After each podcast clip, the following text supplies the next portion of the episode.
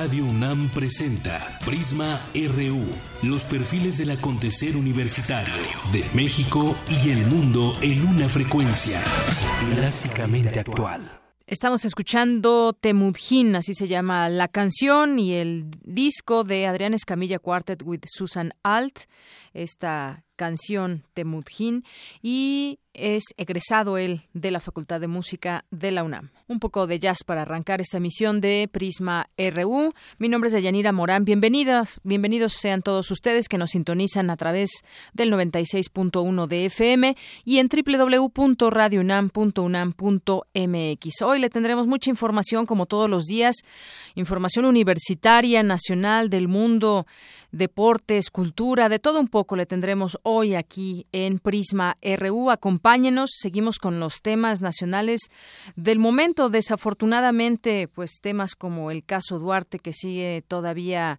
sin resolverse, sin encontrarse a este personaje que está siendo buscado por la autoridad y hoy se llevará a cabo su eh, expulsión del partido. Ya comentaremos al respecto de este tema y de otras cosas más de lo que está sucediendo en nuestros distintos campus universitarios. Mientras tanto, pues arrancamos con un resumen. Portada RU.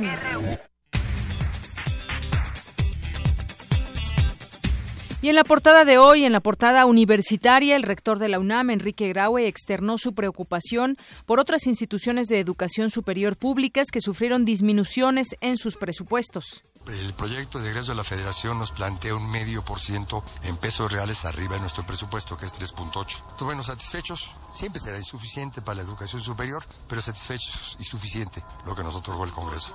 3.3, sí pedimos el 5, medio por ciento arriba real. Si hay un crecimiento, pero marginal.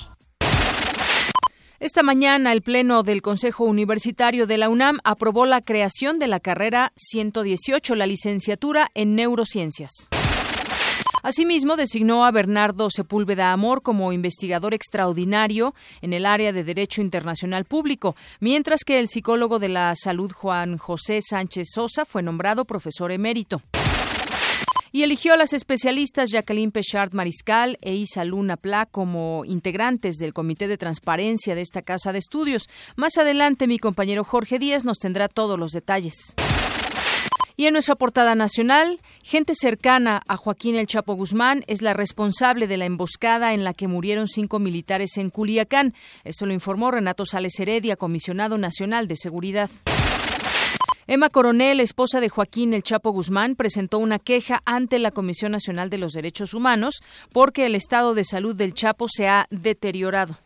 Presentamos una queja mm, que el licenciado elaboró este, debido a la desesperación y en, en, este momento que se encuentra mi esposo, ya que se encuentra muy delicado de salud. Nos mandó a decir que él siente que para diciembre ya no está.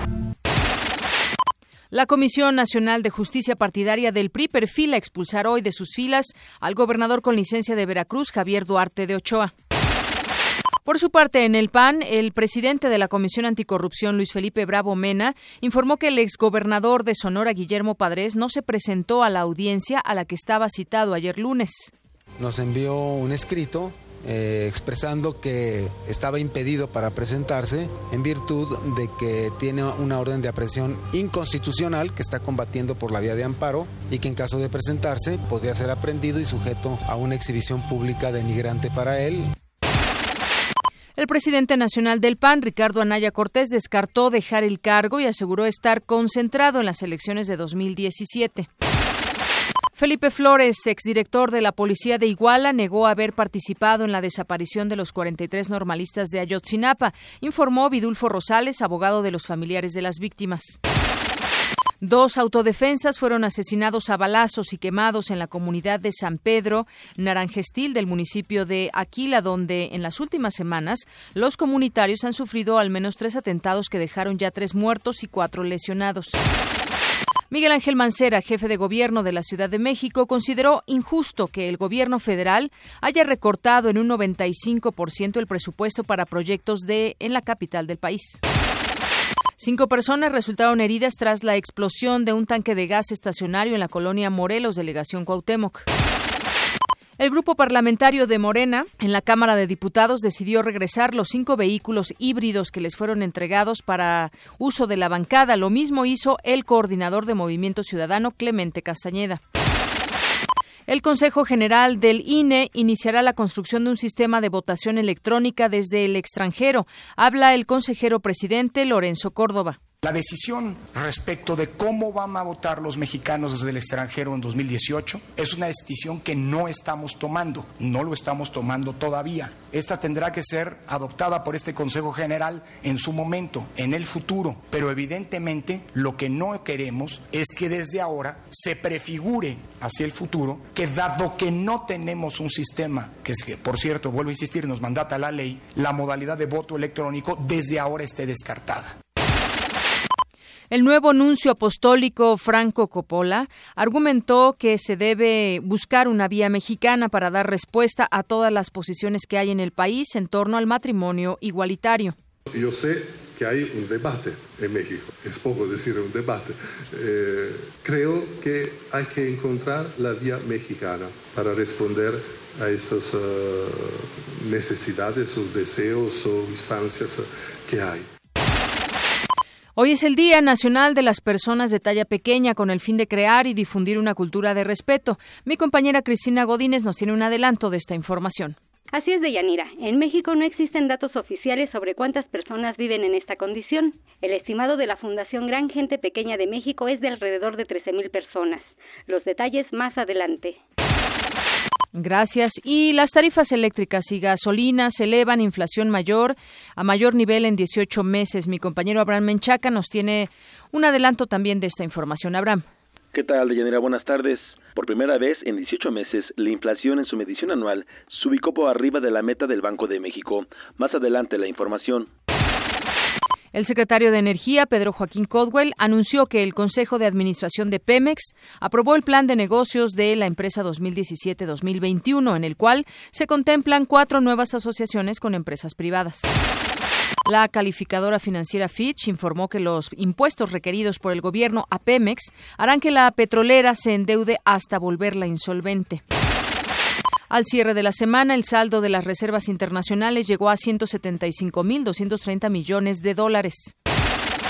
México retrocedió nueve posiciones en el ranking global del Doing Business 2017, que mide la facilidad para hacer negocios en un país. En nuestra portada internacional, hoy el grupo terrorista Estado Islámico reclamó la autoría del ataque a un centro de entrenamiento de la policía en el oeste de Pakistán, que provocó al menos 62 muertos. La ONU abandonó sus planes de evacuar de pacientes de las zonas de Alepo, ciudad asediada por rebeldes, misión que esperaba cumplir durante un alto al fuego de tres días la semana pasada. La Asamblea Nacional Venezolana, de mayoría opositora, inició las discusiones sobre un juicio político contra el presidente Nicolás Maduro que lo separe del cargo y determine su situación constitucional. Habla Julio Borges, legislador opositor un juicio político y legal al presidente Nicolás Maduro para ver cuál es su responsabilidad en la ruptura constitucional que ha roto la democracia, los derechos humanos y el futuro del país. Ya le comentaremos más adelante sobre esta situación y la participación que también está teniendo el Vaticano. Y hablando del Vaticano, pues prohibió a sus fieles esparcir las cenizas de los difuntos, dividirlas entre los familiares y que sean conservadas en casa. Esto pone orden ante las nuevas prácticas tanto de sepultura como de cremación consideradas en desacuerdo con la fe de la Iglesia, señala un documento publicado hoy. Y nos damos a un adelanto de la información cultural con Tamara Quiroz. Tamara, buenas tardes. ¿Qué tal, Deyanira? Esta tarde hablaremos sobre el coloquio en el centenario de Juan Hacha, con Ander Aspiri, subdirector académico del Centro Cultural Universitario Tlatelolco. Además, el ámbito cultural está de luto por el deceso del músico y poeta Erasmo Palma. En un momento les tendré mayor información. Gracias, Tamara. Y nos vamos a los deportes. Un adelanto con Eric Morales. Eric, buenas tardes. Buenas tardes, Deyanira y amigos de Prisma RU. Hoy en nuestro zarpazo hablaremos de Andrea Romero, alumna de la Facultad de Química de la UNAM, quien obtuvo una beca para continuar su carrera futbolística en Miami. Además, hoy comienza la Serie Mundial entre los Indios de Cleveland y los Cachorros de Chicago. Y también inicia la temporada 2016-2017 de la, de la NBA. Esta y otra información deportiva más adelante. Gracias, Eric.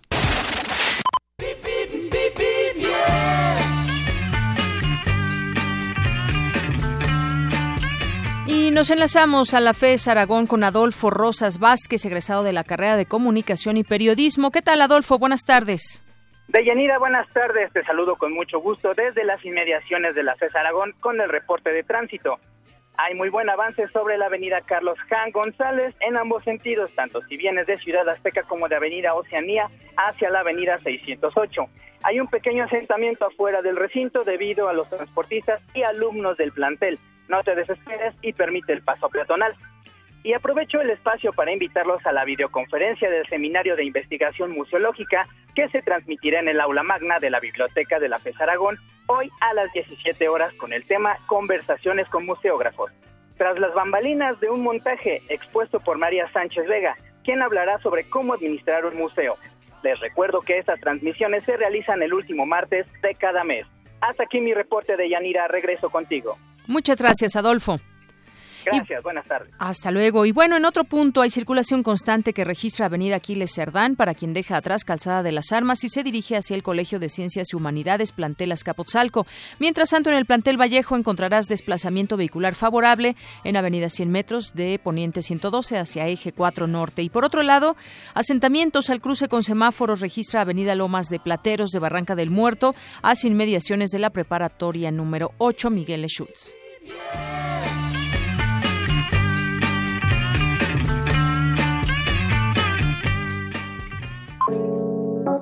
Campus RU. Y hoy muy importante en nuestro campus universitario se aprobó la licenciatura número 118 de la UNAM que se refiere a las neurociencias. Me enlazo con mi compañero Jorge Díaz que se encuentra allá en Ciudad Universitaria. Jorge, buenas tardes. ¿Cómo estás, Deyanira? Muy buenas tardes. Pues continúan los trabajos de la tercera sesión del Consejo Universitario aquí en la antigua Escuela de Medicina, donde se aprobó la designación de las especialistas Jacqueline Pechard y también de Isa Luna Pla como los las integrantes del Comité de Transparencia de la UNAMI que dará seguimiento a las actividades de nuestra Casa de Estudios en los aspectos económico, académico y presupuestal.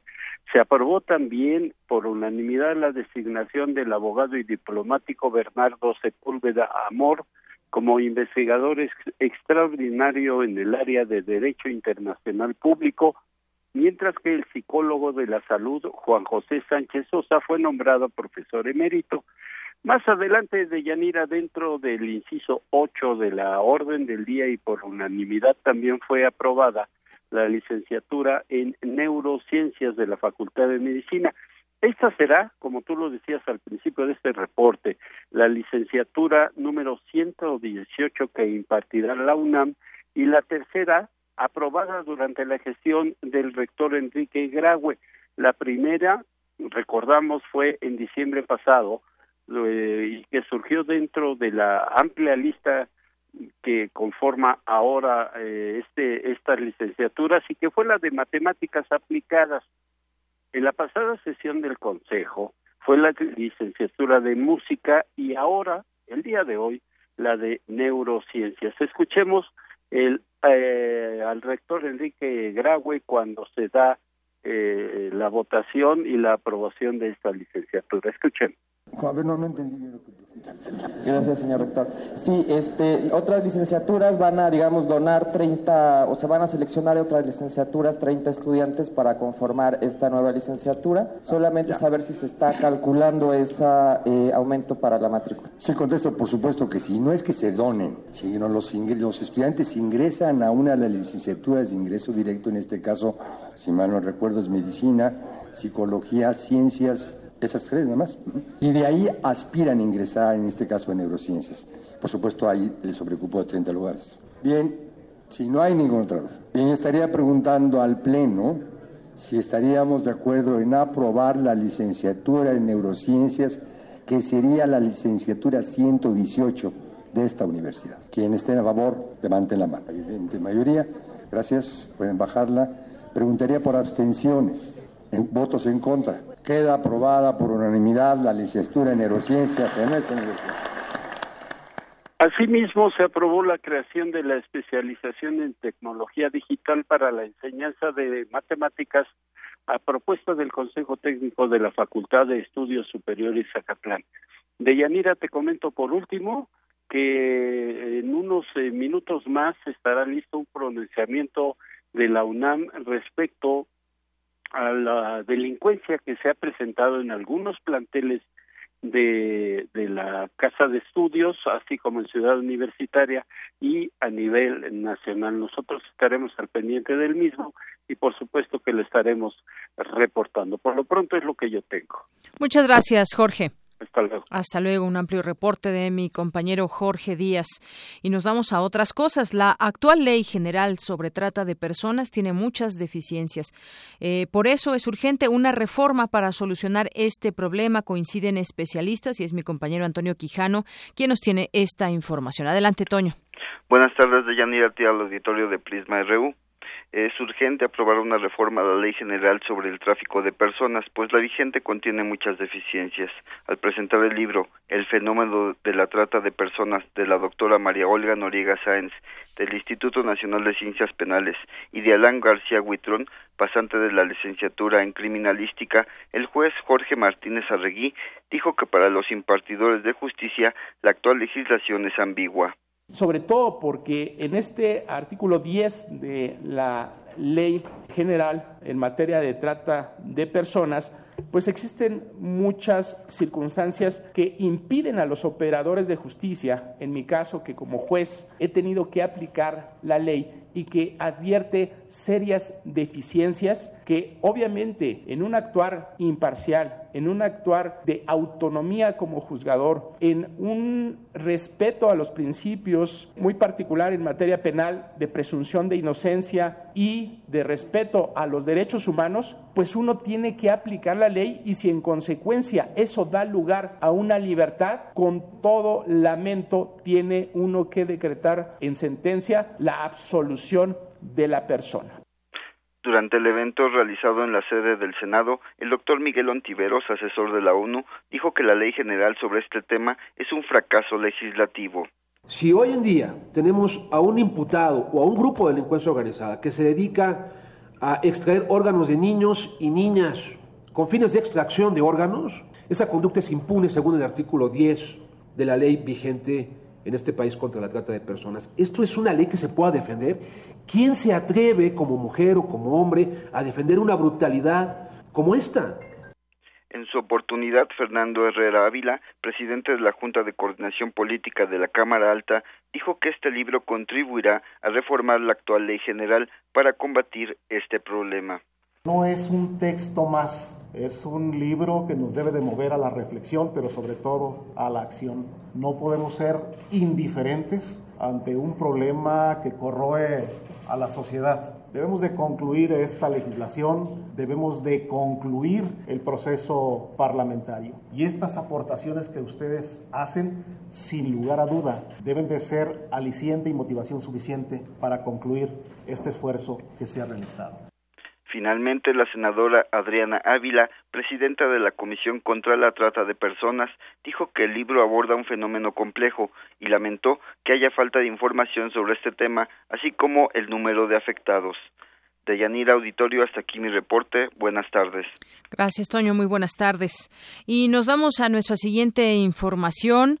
Hay quien hoy se conmemora el Día Nacional de las Personas de Talla Baja. Es importante reflexionar sobre las dificultades físicas, pero también sociales que enfrentan las personas en esta condición. Es mi compañera Cristina Godínez quien nos preparó la siguiente información al respecto. Adelante, Cris. Buenas tardes de Yanira y auditorio de Prisma RU. Las personas de talla baja o en condición de enanismo enfrentan dificultades en su vida cotidiana que tienen que ver, por ejemplo, con el uso del transporte público, el acceso de actividades de esparcimiento, en general, la discriminación es una constante por su aspecto físico. Para generar una cultura de respeto hacia estas personas, el 25 de octubre se estableció el Día Nacional de las Personas de Talla Baja.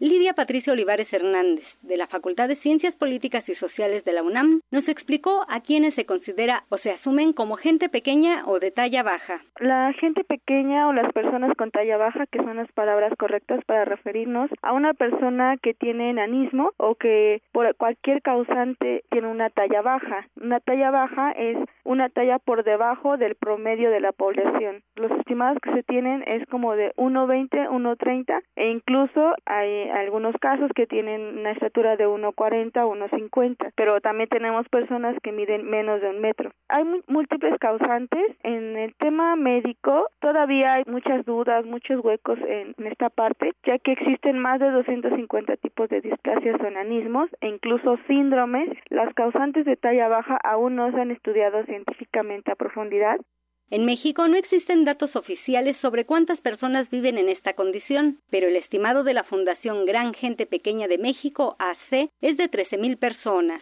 Habla la también encargada de comunicación social de la Fundación. No hay una estadística como tal para saber cuántas personas de talla baja existen en México. El enanismo más común es la condroplasia y de ese a lo mejor sí se tiene alguna estadística por los hospitales. Se dice que hay uno de cada 25 mil o 40 mil nacimientos vivos. Sin embargo, solamente es un tipo de enanismo o de esta condición. Eh, aún no se tiene este registro, se está pidiendo o se hizo un exhorto a través del Senado al INEGI para que pudiera contabilizar o tener los mecanismos necesarios para que en el siguiente censo se pudiera generar por primera vez esta estadística en México. Además del rechazo laboral y la violación de sus derechos humanos, estas personas son juzgadas por su aspecto físico y no por sus capacidades. De Yanira, Auditorio de Prisma RU, este es el reporte. Buenas tardes. Gracias, muy buenas tardes. Que por cierto hay una película muy buena, me hizo recordar ahorita la, la, nota de mi compañera Cristina Godínez, que se llama Un hombre de altura y justamente pues trata de una de un de un hombre que es muy bajo de estatura, pero pues que así se enfrenta a la vida con todos sus desafíos y al final de cuentas logra conquistar a una mujer bastante alta, pero todas estas peripecias y desafíos que tiene justamente que enfrentar, bueno, vale la pena verla, es una película que estuvo en la en el ciclo de cine francés y bueno, pues estuvo en, varios cines, todavía están algunos, si usted gusta puede ir a, verla y pues se ilustra justamente parte de lo que viven las personas de talla baja. Vámonos a otras cosas con mi compañera Cindy Pérez acerca el, el conocimiento de la fiesta de ciencias y humanidades a los jóvenes. Cindy Pérez con los detalles. Buenas tardes, Yanira y auditorio de Prisma RU. Durante la segunda jornada de la Fiesta de las Ciencias y las Humanidades, celebrada en el Museo de las Ciencias Universum, los jóvenes asistentes tuvieron oportunidad de platicar con la doctora Cristina Sieve Gravach, académica del Instituto de Geología de la UNAM, quien señaló que el suelo no es un recurso renovable y que su pérdida y degradación afecta no solo al equilibrio ecológico, sino también al humano. O sea que se tarda demasiado tiempo un suelo en formarse y nosotros lo degradamos en muy poco tiempo. Claro, y, por si tiene menos nutrientes el suelo, ¿qué le pasa al maicito? Cada vez cosecha menos, hasta que llega un día en que ya no valió la pena el esfuerzo de ir a sembrar, el gasto de, de la semilla y quizás del fertilizante. En el marco de la conferencia, ¿se puede extinguir el suelo de la Ciudad de México? La investigadora universitaria hizo hincapié en mantener áreas con suelos naturales en la capital ya que la urbanización provoca inundaciones. ¿Y qué hemos hecho nosotros con los suelos de la ciudad? Pues los hemos tapado de cemento, de concreto, de edificios. ¿Qué perdemos cuando hacemos eso? Nos olvidamos que el suelo realiza, regula el ciclo hidrológico. Los suelos absorben el agua de la lluvia, la infiltran, la purifican y recargan al acuífero, por ejemplo. Y regulan cuánta agua se infiltra y cuánto escurre si se infiltra más que lo que se escurre, no hay erosión, pero si se escurre más de lo que se infiltra, pues esa agua empieza a arrastrar suelo y erosiona. Deyanira, te comento que la cuarta edición de la Fiesta de las Ciencias y Humanidades, organizada por la Dirección General de Divulgación de la Ciencia, tuvo como propósito motivar y sensibilizar a estudiantes y al público en general sobre el conocimiento científico a través de 600 actividades realizadas este fin de semana. Hasta aquí mi reporte. Muy buenas tardes. Gracias, Cindy. Muy buenas tardes. Bueno, pues damos paso a algunas de las notas nacionales que tenemos que compartir con, con, usted el día de hoy. Continúa el tema de Duarte, de Javier Duarte, que sigue siendo buscado. Hoy se alista ya su expulsión de las filas del PRI, eh, de sus filas eh, como este gobernador con licencia de Veracruz, Javier Duarte. Fuentes de este partido afirman que pues ya hoy se podría oficializar, así lo han dado a conocer. Días atrás ya se venía pues cocinando esta... Eh, esta expulsión de Javier Duarte por dos motivos principales. Una, la falta de probidad como militante y daño a la imagen del partido. Aquí también hemos platicado con algunos personajes donde justamente les decíamos qué tanto daña al partido. Decían sí, efectivamente daña al, al PRI y de, en ese sentido lo daña, pero estamos dispuestos todos a que tenga que pagar las consecuencias por sus actos. La Comisión Nacional de Justicia Partidaria de este partido citó al a la una de la tarde, es decir, ya se tendría que haber presentado, no lo va a hacer. Eh, no, lo hizo más bien, ni lo hará durante los próximos días, al menos eso es lo que se prevé. Si ya después de que dijo que no iba a huir ante las cámaras de televisión y bueno, pues no no se le no se le creyó mucha gente, algunos quizás le creyeron, pero pues hoy está prófugo de la justicia. Se prevé que la comisión sesione a las 18 horas y concluya los trámites de expulsión. El presidente nacional del PRI Enrique Ochoa pues no quiso opinar ayer sobre las acusaciones que pesan sobre Duarte ni el proceso interno de expulsión, es un tema al que no le quieren de pronto entrar y hacer señalamientos. El caso es que ya mañana le comentaremos eh, que fue expulsado Javier Duarte ya de manera formal y con todas las de la ley y todos los requisitos que, que se deban hacer dentro de su partido. Y bueno, esta semana en el semanario Proceso se publica Duarte se tomó todo el tiempo para huir. En resumen, pues dice que este escándalo estalló cuando de manera sorpresiva Javier Duarte anunció en un noticiario televisivo que pediría licencia. A partir de entonces las aguas se agitaron y el Congreso de Veracruz comenzó a ventilar los desmanes financieros que le heredó al interino Flavino Ríos Alvarado. Las autoridades sabían sobre el quebranto financiero, pero nadie actuó para detener a Duarte. Por eso el miércoles 19, cuando la titular de la PGR, Areli Gómez, dijo que lo buscaba, la justicia no hubo quien pudiera localizarlo y así hasta el día de hoy. Bueno, y hay otro tema también que nos mantiene atentos, nos mantiene atentos y que tiene que ver con este proyecto de la Corte que eh, pues han señalado por lo menos dos partidos que vulnera a los medios de comunicación, vulnera la libertad de expresión y dice que los medios de comunicación quedarían vulnerables si corren el riesgo de autocensurarse si la Suprema Corte de Justicia de la Nación no reglamenta el derecho de réplica. Esto es lo que aseguran especialistas. Vamos a platicar Vamos a platicar con el maestro Javier Cruz Angulo, profesor del CIDE, analista y editorialista del Universal. Maestro, muy buenas tardes. ¿Qué tal? Muy buenas tardes. Bueno, pues usted cómo ve este tema que estaría ahí en la Suprema Corte de Justicia de la Nación. ¿Esto afectaría la libertad de expresión? ¿Qué es lo que ve usted? Sí, mire, en primer término, eh, se tiene que señalar que la ley estaba mal. Es decir, eh, había un vicio de origen este, en cuanto a la ley. Si nosotros eh, revisamos el artículo 5, usted puede ver que eh, incluso el periodismo de opinión de crítica podía ser susceptible de derecho de réplica.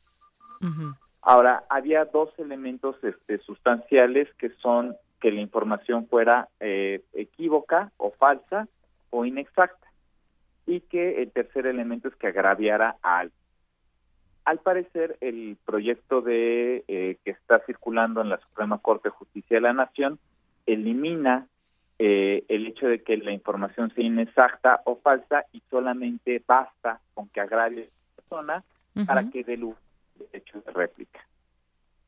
Y eso parece que podría traer consecuencias nocivas para todos los medios de comunicación, le hace televisión, radio o medios de comunicación impresos. Así es, y es que no, no sonaría mal que, se proponga eliminar los conceptos de, información falsa o inexacta, pero ¿qué exactamente? Si lo ponemos a algún ejemplo, podríamos decir, usted corríjame si, si no es de esta manera, si se tiene información, por ejemplo, ahora que está mucho el tema de Duarte y que en muchos medios de comunicación se le acusa ya de ladrón, se le acusa de estar siendo perseguido por tales o cuales delitos y bueno, pues quizás eh, todo su cuerpo de abogados o incluso él mismo puede levantar una denuncia, una demanda contra ese medio de comunicación porque no se lo puede comprobar? Eh, por supuesto. hoy por hoy, como está este, cifrado esto, en el caso del el señor Duarte, él podría pedir un derecho de réplica señalando que este, toda vez que no existe una sentencia condenatoria que le haya arrebatado la condición de presunción de inocencia, pues eh, la información le agravia, toda vez que causa algún tipo de este pues menoscabo en su imagen o en su honor y habría lugar al derecho de réplica. Además del derecho de réplica podría haber algunas consecuencias del orden civil como una demanda por este, responsabilidad por la expresión o la manifestación libre de las ideas y esto vendría quizás a menguar en la o en el tema vendría el tema de la autocensura posible de algunos medios. Pues tarde o temprano eh, los medios tendrían que tender a censurarse o habría una inercia a censurarse porque cualquier ejercicio crítico podría llover una, una decena de, este, de, derechos de réplica y entonces el, eh, un medio impreso pues estaría lleno de los derechos de réplica más de la información que difunde o un espacio radiofónico más que difundir la información que es útil para la sociedad y para la construcción de un debate democrático, pues estaría difundiendo los derechos de réplica. Entonces, esto tarde o temprano generaría los incentivos para no generar ningún pensamiento crítico. O sea, simplemente el, el, el pensamiento que se expresara tendría que ser irreflexivo, acrítico, esto. Y esto. Una cosa. Sí. Ay, es que le perdí tantito la comunicación. ¿Usted me escucha? Eh, oh, Adelante. Eh, eh, básicamente sí, en última consecuencia tendría que ser un pensamiento acrítico y reflexivo, donde solamente se dijera hay un techo de, de, endeudamiento, hay propiedades, etcétera, pero ya no se podría calificar ninguna conducta ni se podría ser reflexivo en torno a ella ni se podrían expresar ideas. Y eso es justamente lo que no se quisiera. Digo, a final de cuentas es parte también del ejercicio periodístico, teniendo obviamente la ética profesional, el cuidado debido que se debe tener como periodistas, pero sin embargo esto como, como que acotaría un poco la posibilidad justamente de ese, en ese sentido de ser críticos o de tener una opinión al respecto de, pues, de cualquier tema que se genere en nuestro país. Sí, por supuesto. Y parte del ejercicio periodístico, parte de un bono democrático que tienen todos los medios de comunicación y que eh, puede haber líneas editoriales este, que tiendan hacia algún lado o hacia algún otro lado, pero hay un bono democrático para nuestros de comunicación. Lo que, lo que sería terrible sería ese bono democrático de debate, de contraste de ideas, de pensamiento crítico, y que entonces todas las ideas se tornaran irreflexivas, acríticas, que eh, eh, cualquier periodismo de opinión se tuviera que morir porque... ¿Por qué? Bueno, ahí, ahí como que le perdí la comunicación, maestro. A ver, estamos teniendo un poquito de problemas con, con la comunicación. Ahorita le, le volvemos a marcar en un momentito más. Bueno, pues sí, es interesante lo que nos comenta y lo que estaría en juego sobre la información. Maestro, continuamos. En la última parte no la escuchábamos. Sí, eh, el punto es que eh, todo periodismo de opinión, que por definición la opinión es subjetiva, perdería, este, se tendría, se tendría que morir, o sea, tendría que ser anulado del debate porque el periodismo de opinión generalmente pues es un periodismo crítico porque genera una opinión que es subjetiva y que si bien debe de estar sustentada en datos, debe de estar sustentada en un marco de debate, lo que también es cierto es que esa información pues eh, tiende este, necesariamente o puede llegar a pues, agraviar o puede que alguien se sienta agraviado, el caso que usted ponía de Duarte. Sí. Y así podríamos enunciar varios casos Eh, en este sentido, imagínese usted que ya no se pudiera expresar periodismo de opinión. No, sería terrible. Que en materia electoral no se pudieran criticar la propuesta de los candidatos de quienes aspiran a un cargo público, que es, es, otro de los riesgos de este derecho de réplica que podría constituirse como un estorbo para la libertad de expresión. Sí, sin duda se tendrá que, analizar bien. Yo, la verdad, no veo otra forma de, de, hacer periodismo aquí en México con todo lo que estamos viviendo. Muchas veces, pues, esa, esa crítica o ese análisis justamente de, eh, pues, de personas que están en el tema, pues es sin duda muy importante escuchar todas esas voces. Sí, por supuesto. Y lo, que es más importante es escuchar todas las voces. Hay veces que eh, hay voces muy críticas respecto de un tema y que se contrastan diametralmente con otra línea editorial.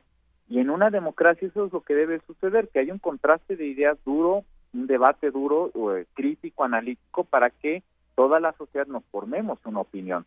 Y lo que no podemos construir son mecanismos legales para callar este, a través de otro derecho la libertad de expresión, que es la columna vertebral o es la tierra fértil de cualquier democracia o de cualquier comunidad política que esté eh, dispuesta a crecer a través de crítica y la confrontación de las ideas.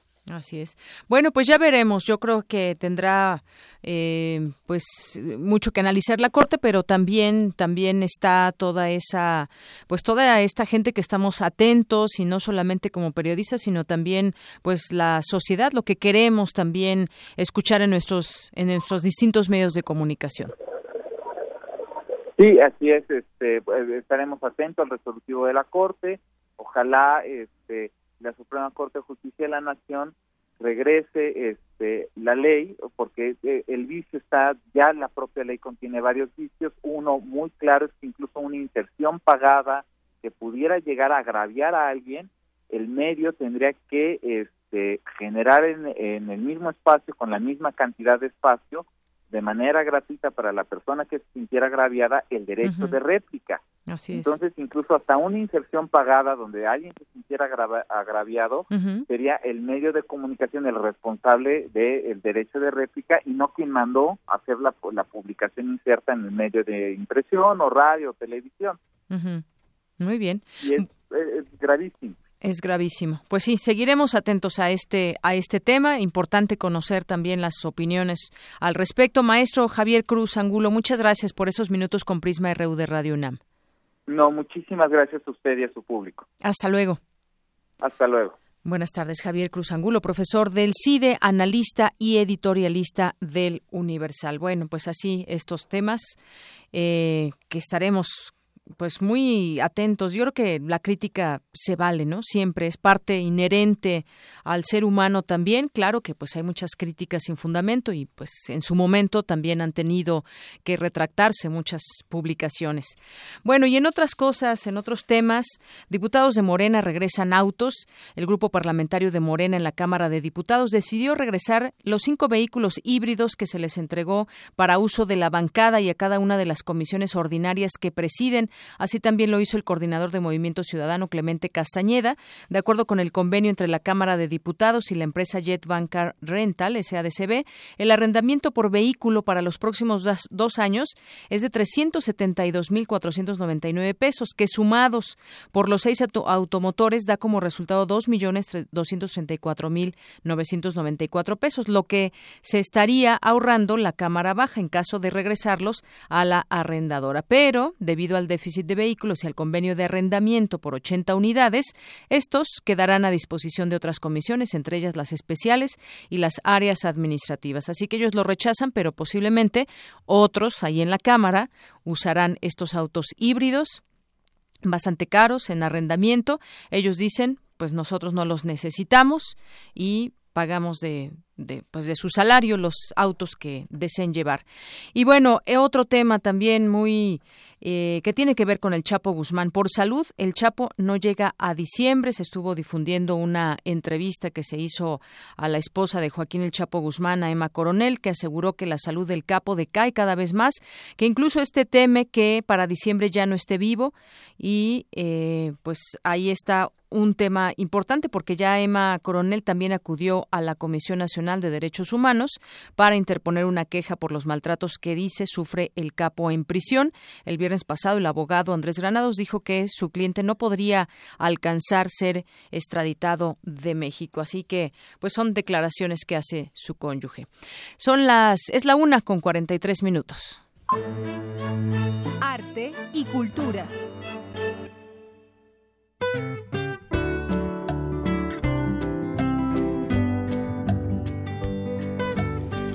Y continuamos con Cultura. Ya está aquí con nosotros Tamara Quiroz. Tamara, adelante, buenas tardes. Hola, Deyanira, muy buenas tardes. En el marco del centenario del natalicio del crítico de arte Juan Hacha, se llevará a cabo el coloquio internacional Juan Hacha, práctica de la imaginación crítica. Y para ampliarnos toda la información de este evento, nos acompaña en la línea Ander Aspiri. Él es subdirector académico del Centro Cultural Universitario Tlatelolco. Muy buenas tardes, Ander. Gracias por tomar la llamada. Buenas tardes, Tamara. Gracias por llamarnos. Por favor, ¿podrías compartir con el auditorio de Prisma Reu las actividades planeadas para este coloquio? Pues sí, el coloquio va a tener lugar de este miércoles 26 hasta el viernes 28. Eh, va a tener dos sedes, el miércoles y el jueves en el Centro Nacional de las Artes, en el Foro de las Artes, y el viernes 28 aquí en el Centro Cultural Universitario Tlatelolco. Mañana miércoles, ¿a qué hora se inaugura? Pues la inauguración es a las 10 de la mañana y la primera, la primera acto seguido de la inauguración tenemos la primera conferencia magistral a cargo de Adolfo Colombres, un académico argentino. Muy bien. Ajá.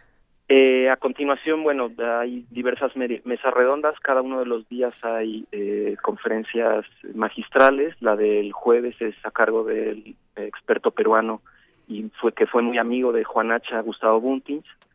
Y el viernes el coloquio termina aquí en Tlatelolco con la conferencia de Néstor García Canclini.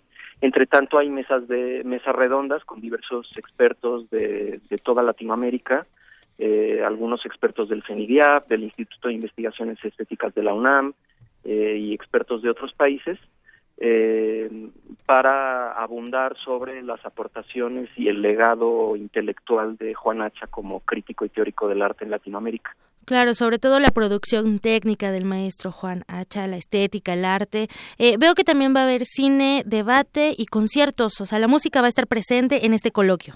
Efectivamente, el, el miércoles mañana, eh, la última, la última acto del coloquio es a las seis y media y es la proyección de Dios y el Diablo en la Tierra del Sol del director Glauber Rocha, en, eh, ahí en el Centro Nacional de las Artes, que será también proyección y mesa de discusión. El jueves 27 el, las sesiones terminan con un concierto a las seis y media de Cipriano Donte, el quinteto Cipriano Donte. Y eh, aquí en Tlatelolco, el viernes 28, terminamos con un concierto de lujo completamente que es eh, a las seis y media con los folcloristas. Ah, muy bien. Está, está variada la música también. Así es, y tiene que ver con esas relaciones también que Juan H. hacía entre el arte culto, entre el, arte popular, entre los métodos de distribución estéticos. O sea que está muy bien pensado el programa. Yo creo que también es, es una oportunidad para conocer un poco del legado, ¿no? Del maestro Juan Hacha. Así es, de hecho, justo antes del concierto de los folcloristas, entre la, cuando termina la conferencia magistral de Néstor García Canclini y el, el, concierto lo que vamos a hacer es la apertura oficial del, del acervo Juanacha que resguardamos aquí en Tlatelolco y que es el acervo bibliográfico y documental que legó Juanacha cuya viuda Maya Biblos donó a la UNAM hace algunos años y que está abierto a investigadores especialistas en arte, en arte latinoamericano, en estética, en distintas eh, vertientes de la teoría y de la filosofía, para eh, abundar sobre estos temas y que es un, un acervo con un eh, muy muy rico y con eh, documentos muy interesantes para los investigadores. Muy bien, Ander, esta eh, bueno este coloquio el el acceso tiene algún precio? No, es de, entrada libre, pero es con, con cupo limitado por el, el, espacio, Claro, muy bien. Y bueno, para finalizar, Ander, mañana es noche de museos, como todos los fines de mes. Eh, para, para nuestro auditorio y bueno, también para mí, no todos los que nos están escuchando, ¿qué nos recomiendas para, para mañana? Bueno, mañana nosotros aquí en Tlatelolco hacemos la apertura de, las actividades que tenemos de, durante la, la, festividad relacionada con los muertos. Entonces, mañana inauguramos nuestra ofrenda con, eh, va a ser la apertura, digamos, oficial de la ofrenda y va a haber una serie de, música y danzas tradicionales en relación a, de distintas, de distintos eh, lugares del país en relación a la, a la festividad de muertos. Vamos a hacer una, una, una pequeña procesión que sale de aquí del centro, y va a ir por la Plaza de las Tres Culturas, va a recorrer un poco la unidad habitacional de Tlatelolco y vuelve al centro. Y acto seguido tendremos bailes, danzas y por supuesto pan Wow, pues van, van, a tener mucha vida en, en para los muertos. exactamente, Muy bien, pues vayamos al Centro Cultural Universitario Tlatelolco, ubicado en Ricardo Flores Magón. Esto es en la delegación Cuauhtémoc. Y agradecemos mucho a Ander Aspiri, subdirector académico del Centro Cultural Universitario Tlatelolco, por esta invitación. Gracias a ustedes y espero verlos por aquí. Muchísimas gracias. Hasta luego. Y bueno, Deyanira, hoy recordamos a Alfonsina Storni en su aniversario luctuoso número 78.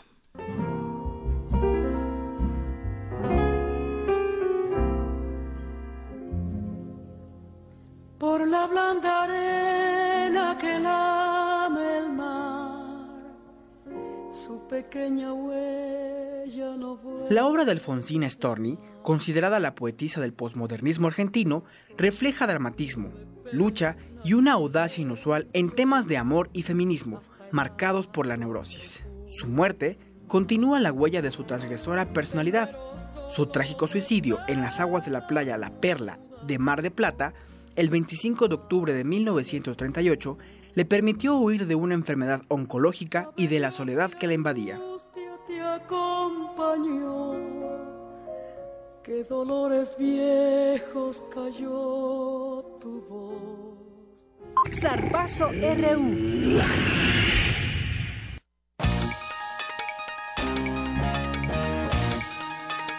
¿Qué tal, Eric Morales? ¿Cómo estás? Buenas tardes. Muy bien, muchas gracias. Buenas tardes. Si te parece, nos vamos con la información universitaria porque Andrea Guadalupe Romero Olivares, estudiante de la Facultad de Química de la UNAM, obtuvo una beca para continuar su carrera futbolística y estudiar Administración del Deporte en la Asa College en Miami, Florida. Andrea se ha adaptado bien a su nuevo equipo y ha anotado cuatro goles en los siete juegos en los que ha participado. La joven universitaria tiene 24 años y desde los 12 perteneció a equipos de la UNAM en las categorías juveniles, medio superior y superior.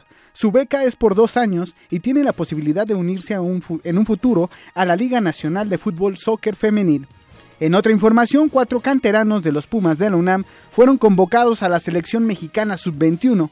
Se trata de Pablo Jaques, Jorge Escamilla, Andrés Iniestra y Osmar, Omar Islas, eh, quienes son jugadores felinos y están concentrados en el centro de alto rendimiento de la Federación Mexicana de Fútbol, bajo las órdenes del entrenador Mario Arteaga. El próximo mes de noviembre, el combinado tricolor realizará una gira para enfrentar partidos amistosos en China. Nos vamos con el Gran Premio de México de la Fórmula 1 porque ya llegaron las escuderías que participarán en ese evento automovilístico. Los distintos equipos ya instalan sus herramientas y materiales en el Autódromo de los Hermanos Rodríguez. El piloto alemán Nico Rosberg, quien ganó el Gran Premio Mexicano en 2015, dijo que viene para repetir el primer puesto en el circuito azteca. Para mí es mejor de pensar uh, carrera a carrera y, y ahora de, de, de, intentar de ganar México y ya está. Muy bien, también me, me, gusta mucho todos los fans que van a venir. Por favor, todos vienen a, a vernos en el fin de semana próximo y hacemos una fiesta bonita. Por su parte, el piloto tapatío Sergio Checo Pérez dijo que llegan en mejor momento de su carrera a este Gran Premio mexicano.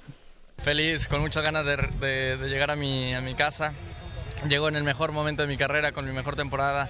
Entonces, con, con, muchas ganas de darles grandes alegrías a toda mi gente y bueno, también agradecer a, a todos mis paisanos que hicieron el esfuerzo de estar aquí en este fin de semana. Más que presiones, mucha motivación. Eh, nunca había, había, experimentado algo así, pero toda la vibra de la gente para mí ha sido demasiada motivación y, y bueno, creo que llegar a casa va a ser una motivación extra grande. En tanto, el mexicano Esteban Gutiérrez, quien correrá por primera vez en el circuito mexicano, dijo estar feliz por lograr ese sueño deportivo.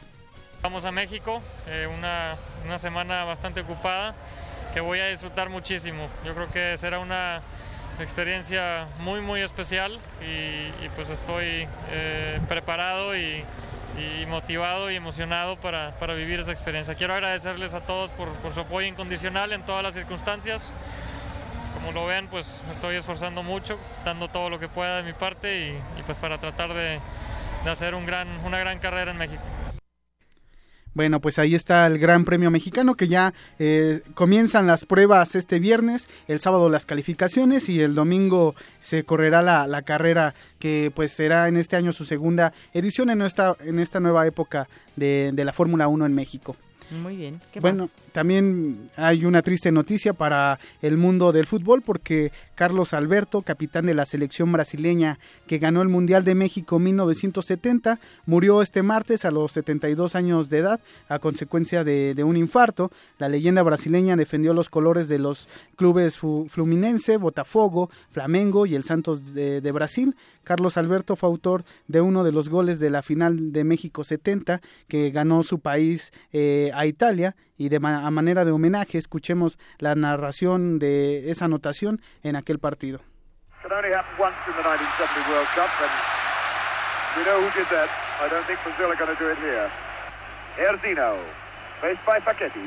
Oh, the right side. It's Carlos Alberto. That! Carlos Alberto y que además e, ese gol de Carlos Alberto es uno de es muy recordado porque es uno de los más eh, bellos goles que se han anotado en los campeonatos mundiales de, de, la FIFA. Muy bien, pues muchas gracias, Eric. Oye, más adelante platícanos, se habla de que Hugo Sánchez pues suena para estar ahí con Gallos de Querétaro, el Pentapichichi. Así es, eh, Hugo Sánchez está muy cerca de, estar en el banquillo de, Querétaro tras los malos resultados de Víctor Manuel Bucetich y bueno, en las próximas horas se habla de que estará llegando a, Querétaro para eh, hacer oficial, digamos, esta, esta firma con el club eh, querétaro.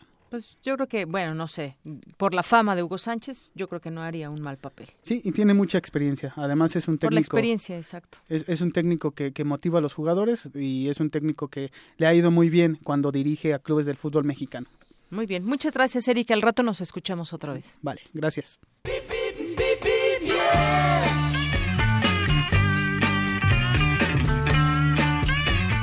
Nos enlazamos ahora a la FE Zaragoza con Gabriel Romero de la Coordinación de Difusión Institucional. Gabriel, bienvenido, buenas tardes. Hola, ¿qué tal, Deyanira? Muy buenas tardes. Saludos desde la FE Zaragoza.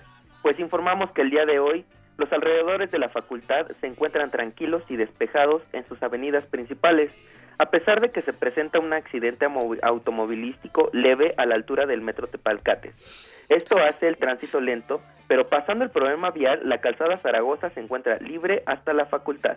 Y por otro lado, desde hace varios días, la autopista México-Puebla con intersección para incorporarse a Zaragoza se encuentra cerrada debido a obras de mantenimiento. Solo recomendamos tener precaución. Y aprovechamos para informarles que mañana 26 de octubre la División de Estudios de Posgrado e Investigación los invitan al próximo seminario de investigación en la FE Zaragoza, donde se abordará el tema Sistemas de Liberación de Fármacos, coordinado por el doctor Vicente Hernández Abad, en el auditorio de Campus 2 a las 12 horas, con entrada libre. Para mayor información, visiten nuestra página zaragoza.unam.mx o bien síguenos en nuestro Twitter arroba unam-fez-z. Muy bien, pues gracias Gabriel Romero. Buenas tardes. Gracias Deyanira, hasta luego. Hasta luego. Y en otro punto, hay avance constante que presenta Eje 10 Sur para quien deja atrás Cerro del Agua y se dirige hacia las inmediaciones de la Facultad de Química. Misma condición vehicular hallarás en inmediaciones del Colegio de Ciencias y Humanidades Plantel Sur, ubicado en Llanura y Boulevard Cataratas. Y Avenida Canal de San Juan registra ligeros asentamientos al cruce con semáforos de Eje 5 Sur hacia el Colegio de Ciencias y Humanidades Plantel Oriente.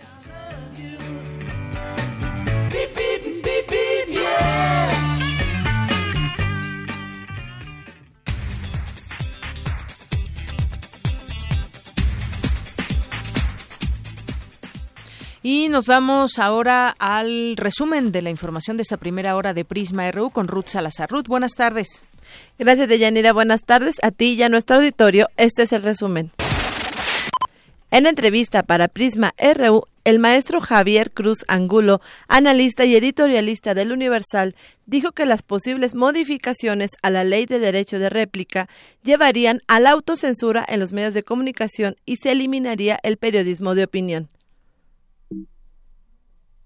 lo que es más importante es escuchar todas las voces. Hay veces que eh, hay voces muy críticas respecto de un tema y que se contrastan diametralmente con otra línea editorial. Y en una democracia eso es lo que debe suceder, que hay un contraste de ideas duro, un debate duro, eh, crítico, analítico, para que toda la sociedad nos formemos una opinión. Y lo que no podemos construir son mecanismos legales para callar a través de otro derecho la libertad de expresión, que es la columna vertebral o es la tierra fértil de cualquier democracia o de cualquier comunidad política que esté eh, dispuesta a crecer a través de eh, crítica y la confrontación de las ideas.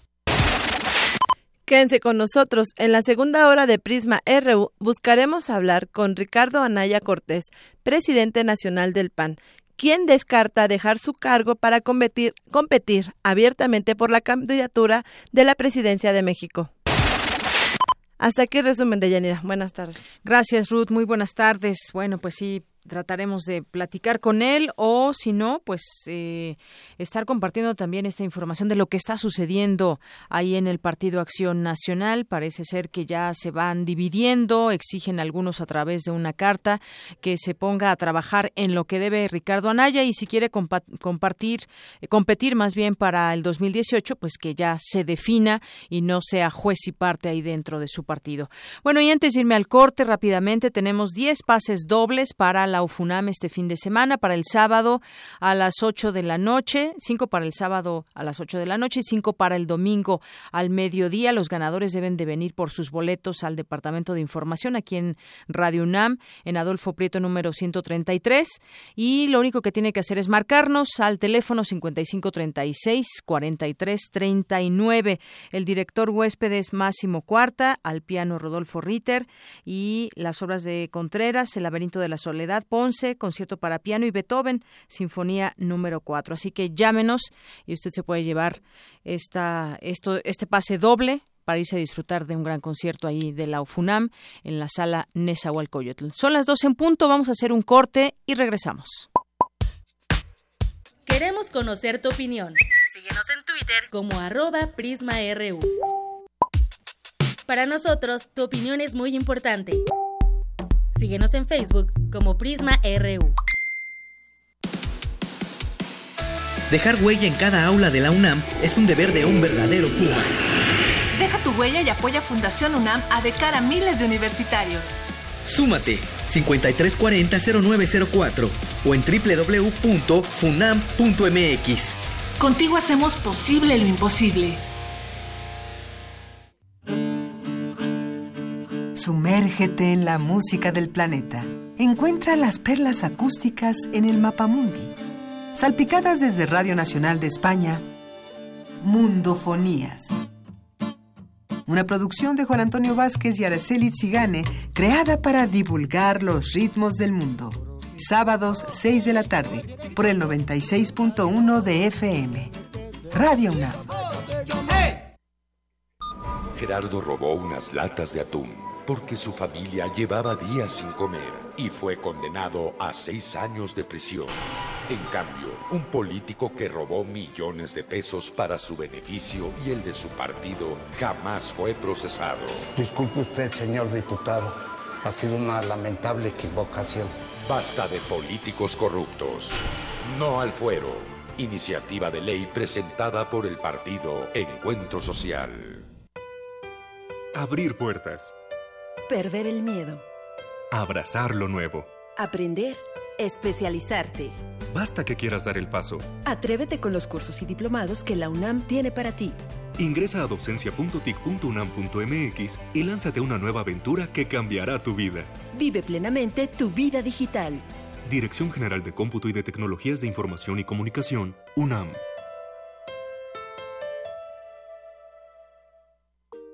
La Feria Internacional del Libro Infantil y Juvenil creció y se muda al Parque Bicentenario, Avenida 5 de Mayo 290, San Lorenzo Tlaltenango, Ciudad de México, del 11 al 21 de noviembre. Entrada libre. Alemania y Colima, invitados de honor. Más información en www.gov.mx diagonal cultura.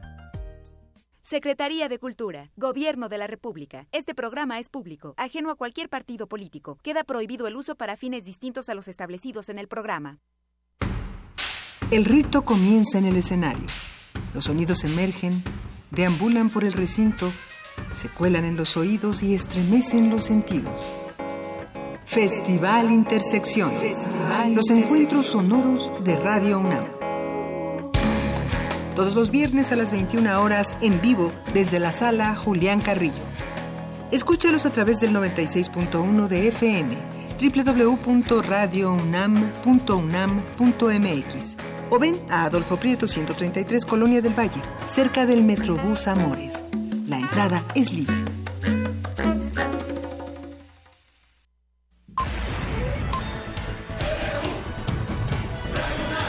Prisma RU.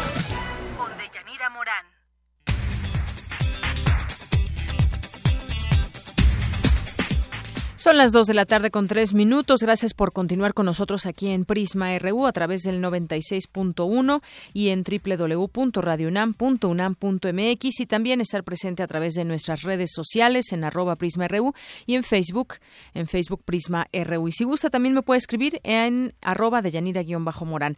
Continuamos porque vamos a enlazarnos de nuevo a cuenta con mi compañero Jorge Díaz que nos tiene información del rector de la UNAM, Enrique Graue. Adelante Jorge, buenas tardes.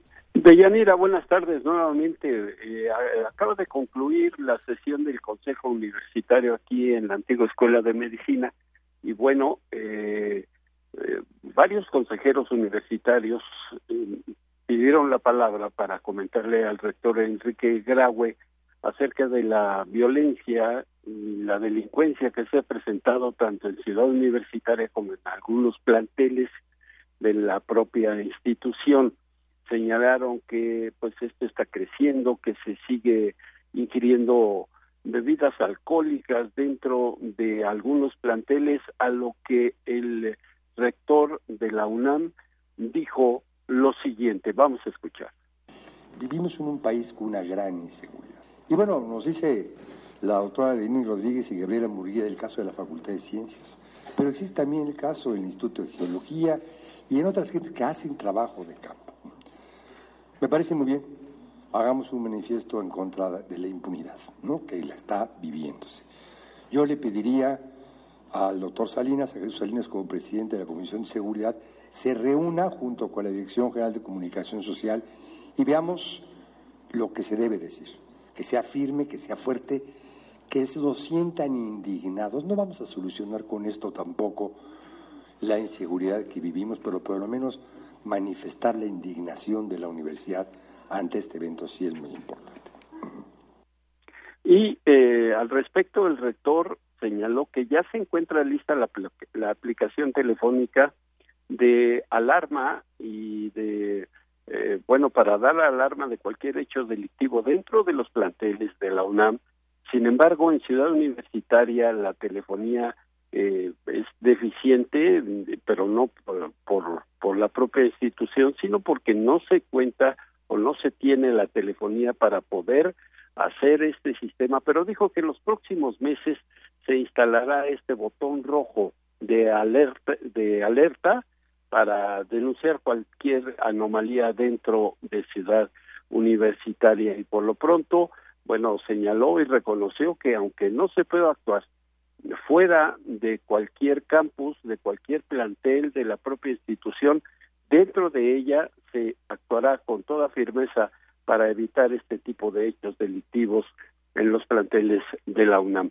Eh, lo que yo tengo de Yanira en la conclusión de esta sesión del Consejo Universitario que terminó y bueno, el rector se retiró sin eh, hacer ningún otro comentario. Por lo pronto lo que yo tengo. Muchas gracias, Jorge. Buenas tardes. Hasta luego. Hasta luego.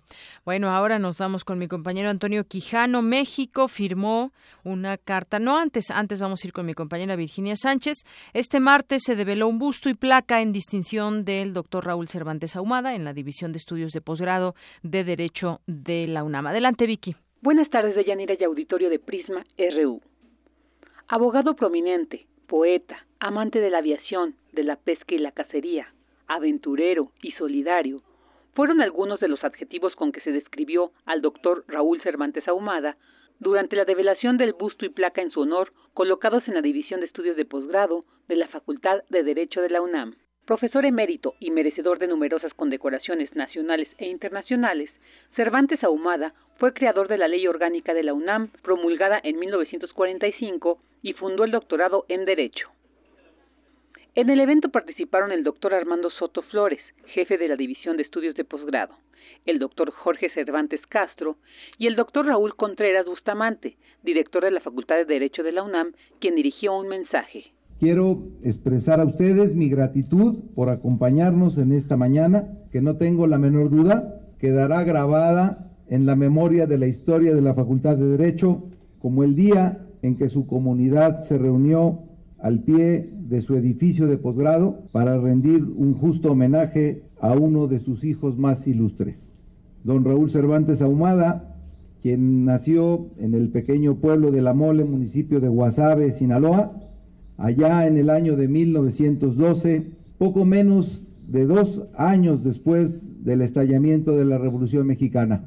Quizá fue eso lo que habría de marcar la dirección del resto de su vida, porque don Raúl fue un verdadero revolucionario del pensamiento jurídico en nuestro país. También habló sobre una de las mayores aportaciones jurídicas del doctor Cervantes Ahumada al documentar el tamaño real del territorio nacional. También se ha recordado que hasta antes de Cervantes Ahumada era reconocido que el territorio de los países con salida al mar abarcaba solamente nueve millas náuticas. Con base a sus estudios, logró elaborar un proyecto detallado que demostraba que la jurisdicción de dichos estados debía prolongarse hasta una zona económica exclusiva de 200 millas náuticas, aspecto que fue reconocido a nivel internacional en la Convención del Derecho del Mar y que México incorporó en su artículo 27 constitucional a instancias suyas. Lo anterior es quizá la mayor aportación jurídica de don Raúl y la que inscribiría con letras de oro su nombre en la inmortalidad. Haber sido el único mexicano desde 1847 en aumentar por la vía del derecho el tamaño del territorio de nuestra patria. En el evento también estuvieron presentes familiares, amigos y la esposa de Cervantes, Gloria Huesca. Hasta aquí la información. Buenas tardes. Gracias, Vicky. Muy buenas tardes. Nos vamos ahora con Cindy Pérez. Firma la delegación Benito Juárez un convenio de colaboración con el Info InfoDF. Adelante, Cindy. Buenas tardes, de Yanira y Auditorio de Prisma RU. Esta tarde, la Delegación Benito Juárez y el Instituto de Transparencia, Acceso a la Información Pública, Protección de Datos Personales y Rendición de Cuentas de la Ciudad de México firmaron un convenio de colaboración en esta materia con el fin de garantizar el derecho a conocer qué hacen las autoridades delegacionales. Escuchemos al comisionado ciudadano del InfoDF, Alejandro Torres. Cuando se dan estas solicitudes de información, lo que necesitamos es tener servidores públicos que puedan darle respuesta oportuna y sobre todo con exactitud a esas solicitudes de información y a través de la capacitación es como mejor podemos establecer esa relación entre gobernantes y, gobernados. La capacitación nos ayuda muchísimo a establecer ese tipo de relación democrática que todos aspiramos. En el acto, el jefe delegacional Christian von Roerich dijo que es responsabilidad del gobierno rendir cuentas y otorgar los datos que los ciudadanos soliciten. Hoy por hoy tenemos 3.161 solicitudes de información que hasta el día de hoy hemos atendido 3.081, un avance del 98% y el otro 2% está en transición, en el transcurso de atender. Hasta aquí mi reporte. Muy buenas tardes. Gracias, muy buenas tardes. Y en otra información, México firmó una carta de intención con el Congreso, con perdón, con el gobierno de Austria con el objetivo de cooperar en materia ambiental, sobre todo en la gestión de residuos. Toyo Quijano nos tiene esta información. Adelante. ¿Qué tal, Deyanira? Buenas tardes a nuestro auditorio de Prisma RU. México firmó un acuerdo de intención con el gobierno de Austria en materia ambiental, Rafael Paquiano, titular de la Secretaría de Medio Ambiente, dijo que nuestro país genera 117 mil toneladas de basura al día, que van a parar a 300 rellenos sanitarios, además de casi 3 mil sitios clandestinos donde se depositan residuos. Aquí la idea es poder explorar qué tipo de tecnología podemos implementar en nuestro país y obviamente ofrecerla a los gobiernos de los estados. Como ustedes saben, la gestión de residuos es una atribución municipal y estatal y la idea como Semarnat es poder ayudar a los estados a que hagan una mejor eh, gestión de estos residuos porque todos sabemos que es un problema no solamente ambiental sino también de salud pública. El funcionario dijo que el objetivo es acercar estas tecnologías para que los estados cumplan con la ley de cambio climático. Hace apenas unos meses nosotros inauguramos una planta de termovalorización en, en, el estado de Hidalgo, que es una planta que tiene la capacidad para poder tratar el 100% de los, de los residuos sólidos del estado. El, el jefe de gobierno anunció también la intención por parte de la Ciudad de México de poder empezar a tener dos plantas de este tipo y creo que esto es algo que está empezando y la idea es poder apoyar a los estados para dar esta transición lo antes posible, porque además se puede generar energía eléctrica a partir de los rellenos de de, los residuos, ya tarifas que son competitivas y obviamente nos evitamos un grave problema no solamente para el ambiente, sino como lo dije, también para la salud. Es George Leichfried, ministro de Transportes e Innovación y Tecnología de Austria, en voz de la traductora. Quisiera eh, destacar que en Austria tecnológicamente vamos tan avanzados en este área que ya no tenemos eh, emisiones y nos parece la mejor forma de tratar los residuos como el señor secretario mencionó esta planta que tenemos en Viena, está en medio de la ciudad, lo cual no causa ningún problema y es una muy buena solución. El acuerdo bilateral también incluye temas como calidad del aire y gestión del agua. Hasta aquí mi reporte de Yanira. Buenas tardes.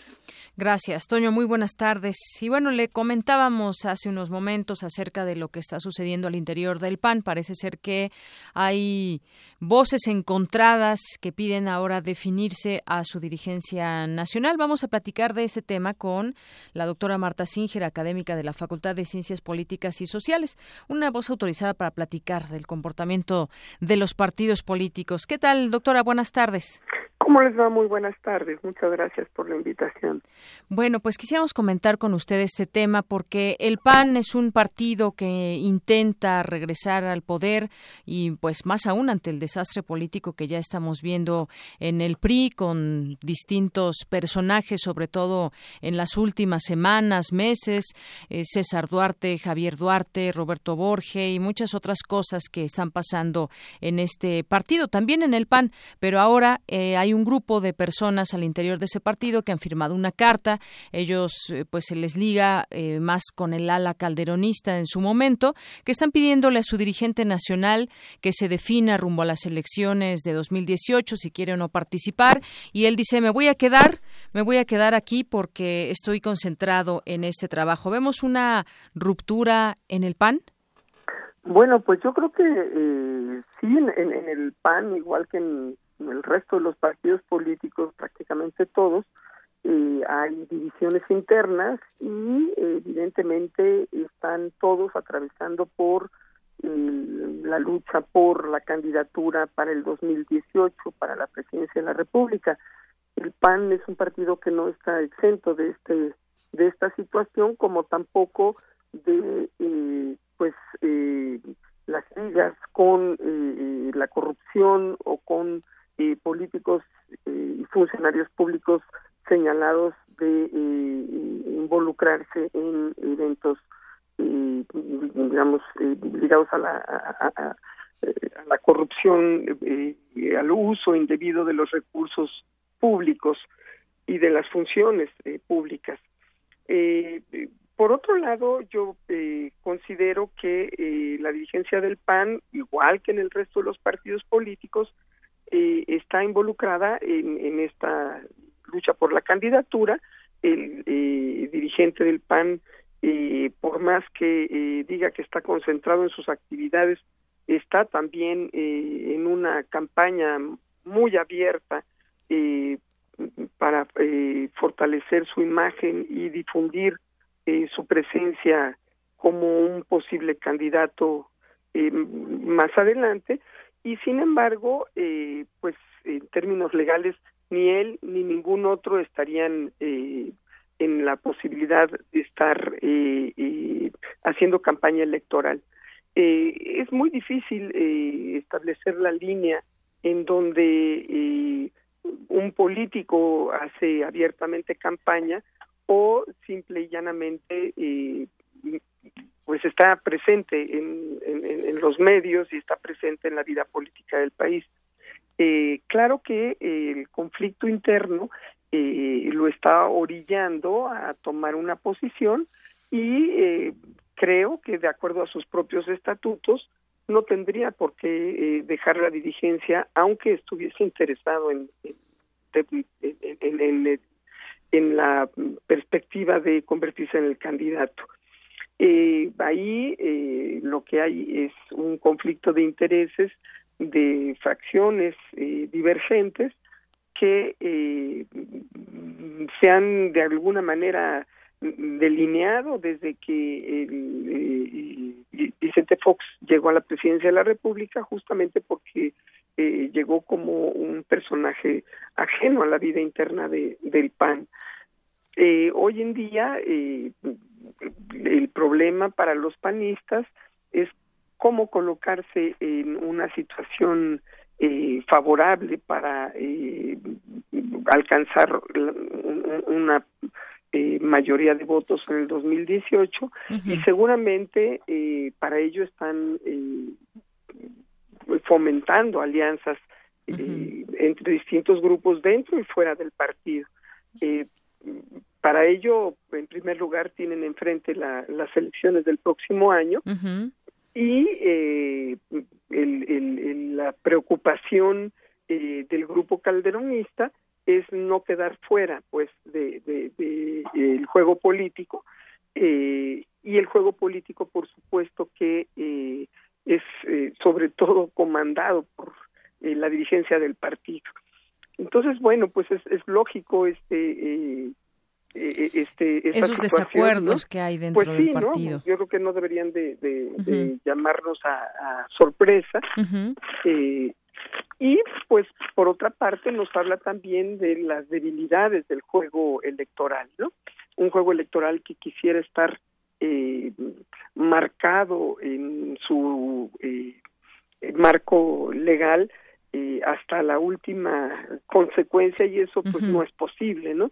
Así es. Eh, ¿qué, qué, ¿qué, dirigente de qué partido puede estar ajeno a eh, la lucha por el poder en el 2018 en México y en el mundo entero, ¿no? Vemos Así es. Eh, un, un, un, una situación muy peculiar uh -huh. en nuestro país, en donde, por un lado, eh, se acepta que los políticos lo son por profesión, donde incluso pagamos con nuestros impuestos eh, sus carreras políticas, uh -huh. su desarrollo, su presencia pública, y por otro lado, les exigimos que eh, eh, actúen de manera, eh, in, digamos que desinteresada, ¿no?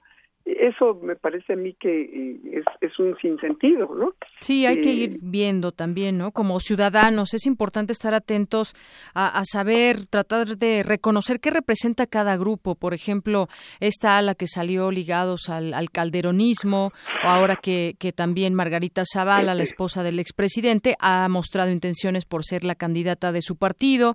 Está de Puebla el gobernador Moreno Valle, o incluso el propio Ricardo Anaya, que aunque no se define o lo diga claramente, pues como dice usted, definitivamente trabajan para distintas corrientes. Son muchísimos panistas, son eh, mucha gente que conforma este partido y entonces es normal que se hagan estos grupos. Yo creo que como ciudadanos también nos queda estar atentos qué representa cada uno, si es realmente representan algún cambio o lo que queremos para nuestro país o en su momento pues sabremos o tendremos que decidir nuestro voto. Y bueno, sobre todo lo que eh, es, es muy importante es que para sus intereses políticos, pues no utilicen los recursos públicos, ¿no? Uh -huh. Yo creo que ese, ese es el, el centro del, del problema. Sí. Y, eh, eh, y también, bueno, pues, eh, insisto en que las propias leyes electorales los obligan a, a, a, a todos estos personajes a indagar digamos, las tangentes la forma como pueden estar presentes en, en, el imaginario colectivo. Desafortunadamente no lo hacen, como eh, bien señala usted, con propuestas, con eh, eh, un debate político de altura, sino que pues se dedican a los golpes bajos y seguramente estos golpes que se están dando dentro del PAN pues tendrán consecuencias eh, entre sus militantes y seguramente que también entre sus seguidores, ¿no? Y, los posibles votantes, es claro. frecuente eh, eh, ver eh, como consecuencia el eh, desmembramiento o, la, la, ruptura en, en, los partidos políticos. Lo mismo está sucediendo en el, en el PRI, ¿no? La salida de eh, Manlio Fabio Beltrones claro. y eh, un personaje que sigue haciendo política eh, afuera todos los días, ¿no? Eh, eh haciendo también eh, eh, haciéndose presente como cabeza de, de, otro grupo que ha sido desplazado, ¿no? Así es. y que se diga pues en el PRD, por ejemplo, ¿no? También la, la, intención de hacerse de la de la cúpula del partido seguramente en el PAN no tiene más eh, preocupación que eh, poder usar los recursos públicos que tiene ese partido para eh, los fines de los grupos que eh, disputan esa, esa posición. ¿no? Muy bien, pues doctora Marta Singer, me ha dado mucho gusto platicar con usted y que la escuche en nuestro auditorio de Prisma RU aquí en Radio UNAM. Muchísimas gracias, mucho gusto y, y, bueno, pues suerte con el programa. Gracias, hasta luego. Buenas tardes. Bueno, pues académica de la Facultad de Ciencias Políticas y Sociales. Vámonos a otras cosas. Vamos a nuestro Vox Populi, como todos los días. Prisma rehúsa a las calles y le pregunta a usted algo en esta ocasión, pues si hace lo suficiente el gobierno para revertir los índices de inflación y cómo nos sigue afectando este tema a los ciudadanos. Adelante.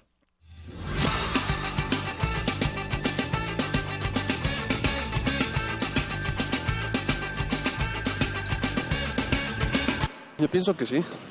Yo pienso que hay muchos temas por parte del gobierno que no han, podido solventar y todos los partidos están en relación con todos los temas que han pasado, como la, el tema de, Duarte, del PAN, el tema del PRI, todas las personas que se llevan el dinero del, del país. Cada vez va pasando de que no hacen la deuda externa, todavía sigue creciendo. Hay varios puntos que todavía no atacan. No, claro que sí. Está, ha sido mal planeada la, la economía en México, por eso pasan estas cosas. Y hay muchas cosas que se pueden hacer para poder resolver, pero pues los políticos no, no lo consideran. Pues es cosa del gobierno, influye mucho el gobierno en, en eso, así es.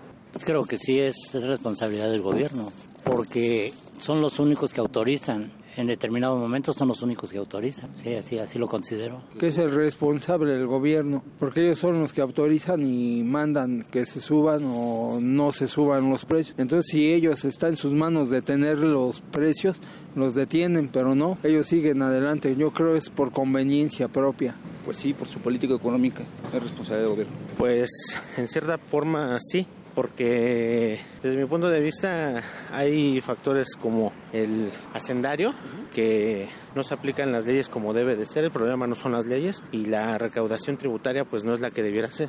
En función de que los ingresos se distribuyan en forma corta, pues provoca es parte del problema, ¿no? Sí, pues la verdad fuimos al súper la semana pasada y todo está carísimo, día 10, día 12, hasta de 15 pesos y se incrementó la canasta básica y la verdad no se nos hace justo, según no iba a subir nada y está subiendo todo. Y nosotros, bueno, yo como persona pensionada, pues cobro cada mes, ¿sí? Y no se me hace justo que de la noche a la mañana suban todo.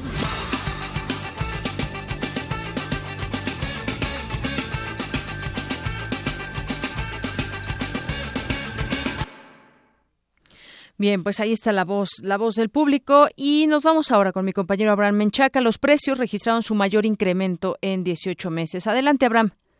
Deyanira, buenas tardes.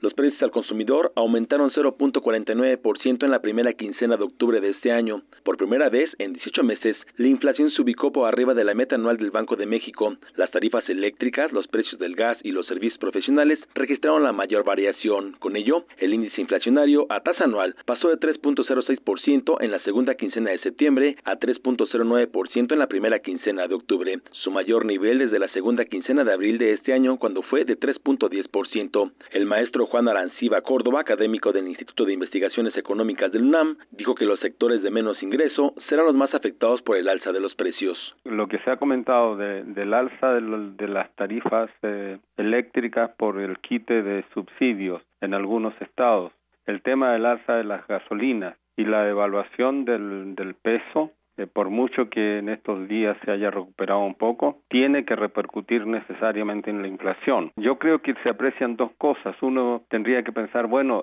los precios de los productos importados tendrían que subir más rápido y no lo están haciendo tan rápido. Eso demuestra que los márgenes de ganancia son muy altos y que el sector empresarial está en condiciones de absorber, por lo menos durante un periodo, el tema de la evaluación, pero en definitiva los precios tendrán que subir más. Dependiendo en dónde golpee, ¿verdad? El alza de precios, uno puede ver, claro, estamos en la temporada de lluvias muy fuertes, que los precios de la canasta básica, sobre todo los perecederos, están muy altos. Entonces, en ese sentido, por el tema de las gasolinas, pues la mayoría de la población y la población de menos ingresos es la que se va a ver más afectada. De Yanira, el escenario económico se torna complejo para los sectores más desfavorecidos, pues la tasa de desocupación se ubicó en 4,1% durante septiembre. Según el INEGI, 56.6% de la población ocupada en México labora en la informalidad. Una economía como la mexicana siempre va a tender a crear empleo porque no hay seguro de desempleo eh, lo que hay es algo muy marginal. Entonces las personas no pueden permanecer desempleadas y tienen que emplearse de cualquier manera, a cualquier eh, nivel de salario o volverse cuentapropistas, ¿verdad? Informales. Entonces eso en México tenemos el nivel de desempleo creo más bajo de la OCDE, pero eso no es una virtud, eso refleja las deformaciones estructurales de la economía del país, más que una virtud refleja la pobreza más que eh, procesos virtuosos. El INEGI precisó que la tasa de desempleo en hombres fue de 4%, mientras que en mujeres se ubicó en 4.4%. De era la información. Buenas tardes. Gracias, Abraham. Muy buenas tardes.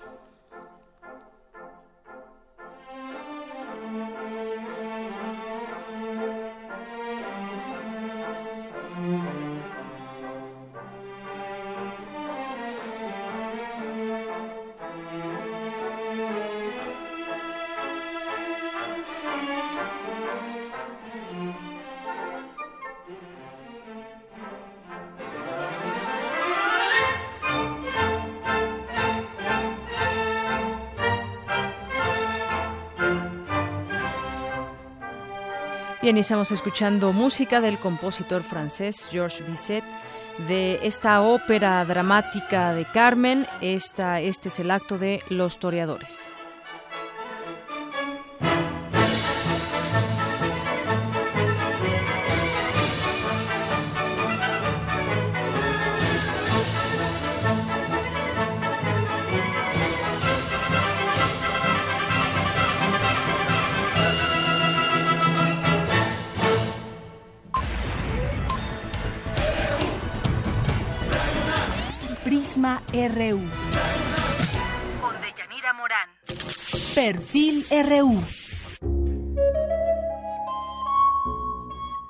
Beatriz Espejo estudió un doctorado en Letras Españolas en la Facultad de Filosofía y Letras de la UNAM, donde es profesora. Es investigadora del Instituto de Investigaciones Filológicas de la UNAM. Fue directora fundadora del Reilete y miembro de la Asociación Mexicana de Escritores de México. Ha traducido a Catherine Annie Porter y Catherine Mansfield. Colaboró en la Biblioteca de México, Castálida, Cuadernos del Unicornio, Cuadernos del Viento, La Gaceta del Fondo de Cultura Económica, La Vida Literaria, México en la Cultura, Ovaciones, Semanario Punto y la revista Universidad de México. Su labor la ha llevado a recibir diferentes premios, entre ellos el Nacional de Periodismo, el Premio Magda Donato por la obra Julio Torri, Boyerista Desencantado, el Nacional de Narrativa Colima para la obra publicada por El Cantar del Pecador, y el Nacional de Cuentos San Luis Potosí. Desde 1998 es veracruzana distinguida. En 2009 recibió la Medalla de Oro de Bellas Artes como reconocimiento a sus más de 50 años de trabajo literario. Además, el municipio de Oshkushkab, Yucatán, creó el Premio Nacional de Cuento Beatriz Espejo en su honor. Ensayista, cuentista y narradora, este es el perfil humano de la doctora Beatriz Espejo.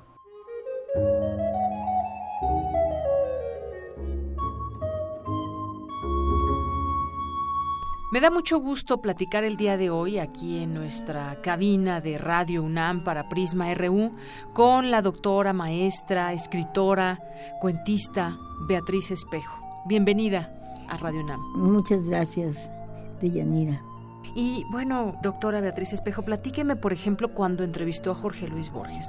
Ah, ¿Cuándo eso, fue? eso. ¿En qué año? No Eso puedo fue- dejarla ir sin que me platique eso. No, eso fue muy chistoso. Mira, lo de Jorge Luis Borges fue verdaderamente digno de conversarse porque eh, fue casi una charada. Yo, eh, como soy católica, empecé a trabajar muy temprano pero, y a dar dinero para una cosa que se llamaba desayunos escolares, del bono, de los bonos del ahorro nacional. Entonces, este, de repente llega mi ma- hermano y mi mamá a decirme, ¿a que no sabes te ganaste una lotería? Dije, ¿una lotería en qué? Si yo no juego billetes de lotería. Sí, en bonos del ahorro nacional. Entonces yo llegué a la conclusión de que ese dinero lo quería gastar en ir a, la Argentina a conocer a Jorge Luis Borges.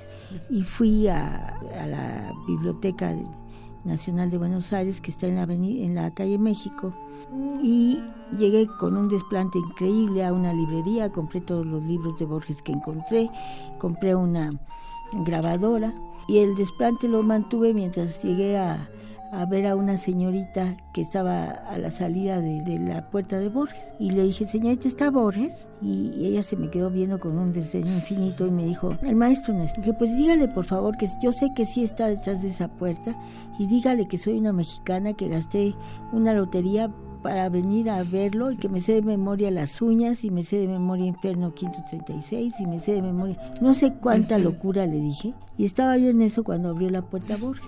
La había escuchado. Me había escuchado detrás. Entonces me dijo, ¿es usted muy joven? Y dije, no tanto, maestro. Entonces dijo, bueno, pasemos a, a un salón. ¿Él qué edad tendría? En Pues esa fíjate que, que cuando eres muy joven tienes mala...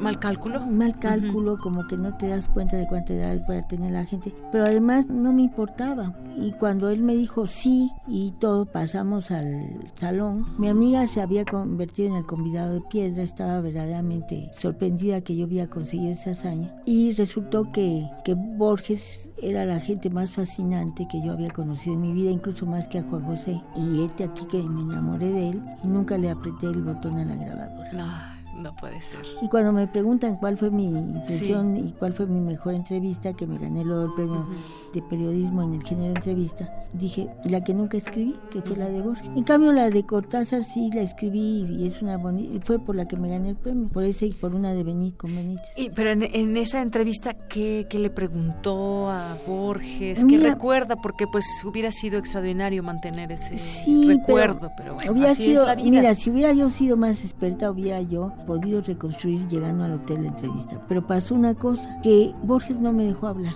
Nada más nos sentamos y me dijo, ¿sabe usted el cuento del judío que enterró su dinero en el jardín de su casa? Le dije, no, maestro, y págatelas. Empezó a contar una serie de cuentos maravillosos, como si fueran de las mil y una noches que a él le gustaban tanto. Y yo, embobada, y me dijo, bueno, ¿y por qué vino usted si el mejor este autor de prosista que hay en, en Latinoamérica no soy yo, sino es Alfonso Reyes? Y, y le dije, pues es que yo lo admiro mucho, maestro. Me dice, yo admiro mucho a los mexicanos, ese pueblo que se dejó eh, conquistar por la poesía, porque Moctezuma era un poeta. Y me habló con mucho entusiasmo de, de Juan Rulfo. Qué experiencia tan, tan bella, doctora, que usted todavía recuerda en su mente. Y nos decía que también entrevistó a Julio Cortázar. Esto fue... Sí, con Julio ¿hace Cortázar cuántos? fue mucho después, estaba yo casada y tenía un hijo y, y me sabía muy bien la obra, conocía muy bien la obra de Julio Cortázar, entonces le pude hacer una muy buena entrevista. ¿Ves? Le pregunté sobre las técnicas que había usado en cada cuento. Él, Hablábamos de la creación literaria, pero también ha estado dedicada a la investigación. pues sí, incluso lo he unido una cosa con otra. Además de la- del periodismo, de que mm, estuve en bastantes periódicos y que publiqué en muchos suplementos, etcétera, etcétera, me interesó desde muy temprano como maestra. ¿Ves? Primero, la primera clase que tuve importante fue en la Ibero. Me aceptaron ahí como maestra. Luego ya pasé a los cursos de verano, que don Antonio Castro Leal y Eduardo Lizalde me lograron meter ahí. Y luego ya pasé como maestra a la Facultad de Filosofía y Letras y ahí estoy hasta la fecha. Y como investigador entré al Centro Instituto de Filológicos, donde me mantengo también hasta la fecha. Y entonces he hecho también obra plástica este, que siempre me ha gustado, he estudiado muchísimo algunos autores como por ejemplo el doctor Atl, hice un libro sobre el doctor Atl que me publicó el Salón de la Plástica Mexicana, hice un libro muy ambicioso que ya ahorita está pasado de moda en el sentido de que eh, ya la edición es vieja, que se llama Historia de la Pintura Mexicana. Regresemos un poco, usted nació en Veracruz, allá hasta qué edad vivió, cómo fue su niñez o, ya la pasó aquí. Mira, nunca viví en Veracruz. Nació allá nada más. Nací allá porque mi mamá quería que mm, parir cerca de su madre. Y pues mi niñez fue una niñez dorada fui absolutamente feliz. Cuando estoy triste, escribo cuentos sobre mi niñez. Y bueno, en otro ámbito, yo sé que todo está relacionado, periodismo, la investigación, la enseñanza, todo esto se, se relaciona entre sí. También, ¿qué me dice, por ejemplo, qué música le gusta? ¿Le gusta el cine? ¿Qué otras expresiones? Soy fanática del cine, tengo colección enorme de, ¿De películas. De películas. Me encanta el cine viejo me encanta Woody Allen, me encanta eh, los clásicos. Y de música, fíjate que no soy tan melómana como debía, pero sí me gusta la música importante, la ópera. Lo clásico, que todo dejé de ópera hace poco, y sin embargo no desprecio para nada la música popular. Eh, hablando de pues de otras cosas que también nos, nos marcan, ¿qué nos puede decir de, del amor? ¿Qué lugar ocupa el amor en su vida? Ay, importantísimo. He tenido grandes amores en mi vida. Primero, amores familiares. Eh, soy una gente que quiere intensamente a, mi hijo, por ejemplo. Eh, no sé vivir sin eso, pero ya tu pregunta va encaminada a los amores físicos que he tenido. Bueno, yo me casé dos veces y a los dos maridos los quise mucho, aunque del primero me divorcié a los pocos meses de casada. Realmente duramos tres años de novios y, tres meses de casados y a los 10 meses me casé con Emanuel Carballo, con quien duré 40 años de casada. Y fue un matrimonio muy exitoso. A gentes a los que quise mucho. A Juan José, por ejemplo, a Juan José Arriola lo quise entrañablemente como maestro. Casi siempre mis amores van a dar a mis literaturas. Ahora, fíjate que una cosa que no, de la que no hemos hablado me gustaría, porque el tiempo se nos va a acabar, es de mi última novela que se llama ¿Dónde estás, corazón? Esa es una novela de investigación que hice gracias a que en el Centro de Estudios Filológicos estudié un manuscrito de una monja del siglo XVIII, XVII, XVIII, que se llamaba Serafina de las Vírgenes, de la que nunca me he podido desprender. Entonces la vida monjil me interesó profundamente y escribí ¿Dónde estás corazón? Está basada en una anécdota del siglo XVIII que escribió Artemio de Vallaris, contó que un virrey se enamoró de una monja y que cuando regresó a España, ya que le, lo sustituyeron de su encargo aquí en la Nueva España, cuando regresó a España murió al poco tiempo y mandó su corazón en una caja de plata. Siempre se creyó que era una leyenda de las muchas que inventaba don Artemio y cuando restauraron el claustro, este claustro era de monjas casicas. Y es exactamente el claustro que estaba enfrente del hemiciclo Juárez, ahí está. lo iban a tirar y gracias a Guillermo Tovar y de Teresa dijeron que no lo tiraran, convenció al regente de la ciudad de que no tirara el claustro y lo recompusieron y allí apareció la caja de plata con el corazón adentro. ¿Qué hace la doctora Beatriz Espejo en un fin de semana donde quiere pues olvidarse un poco del trajín de la semana? Ay, distintas cosas. O me voy a un club o me quedo en mi casa metida en la cama. ¿Viendo películas? Viendo películas a última hora.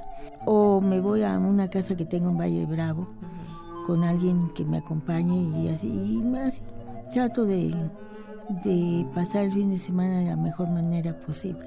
Bueno, pues cuántas cosas, cuántas cosas. Y bueno, pues ya para finalizar, y pues en su calidad también de, de periodista, de investigadora, de una mujer interesada en su entorno y pues en el contexto también de, su país, pues cómo ve a, a, este México que se ha ido transformando, cómo ve a su país. Ay, lo veo mal. Lo veo como toda la gente, a punto de arder eh, asustada, viendo que hay mucha corrupción política. No sé si puedo decir todo lo que pienso, pero sí, claro. una de ellas es la corrupción política que, que hay, la falta de claridad en las finanzas y luego todo este, este horror con los narcos, ¿no? Toda esta especie de guerra que aparece por todas partes del país. Y sin embargo, hay que seguir viviendo hay que seguir viviendo y hay que ver de la mejor manera. Que, que, y a pedirle a Dios que no salga Trump en, Estados, Unidos, Porque entonces sí, imagínate lo que sería de este país. Sería terriblemente grave. Un loco ahí capaz de poner en llamas no solamente a, a México, sino al mundo entero, ¿no? ¿Algo más que quiera agregar, doctora? El día de hoy vengo de, de entregar las pruebas de un disco para Voz Viva de México que me tiene muy entusiasmada, porque allí aparecen tres cuentos míos. Uno se llama Alta Costura, el otro se llama eh, La Barca de Oro de Anthony Quinn y el tercero es, es Marilyn en la cama. Muy bien, pues doctora, un placer haber charlado con usted. Yo te agradezco mucho, doña Nira. Eres encantadora y eres muy buena periodista. Muchas gracias. Hasta luego. Hasta luego.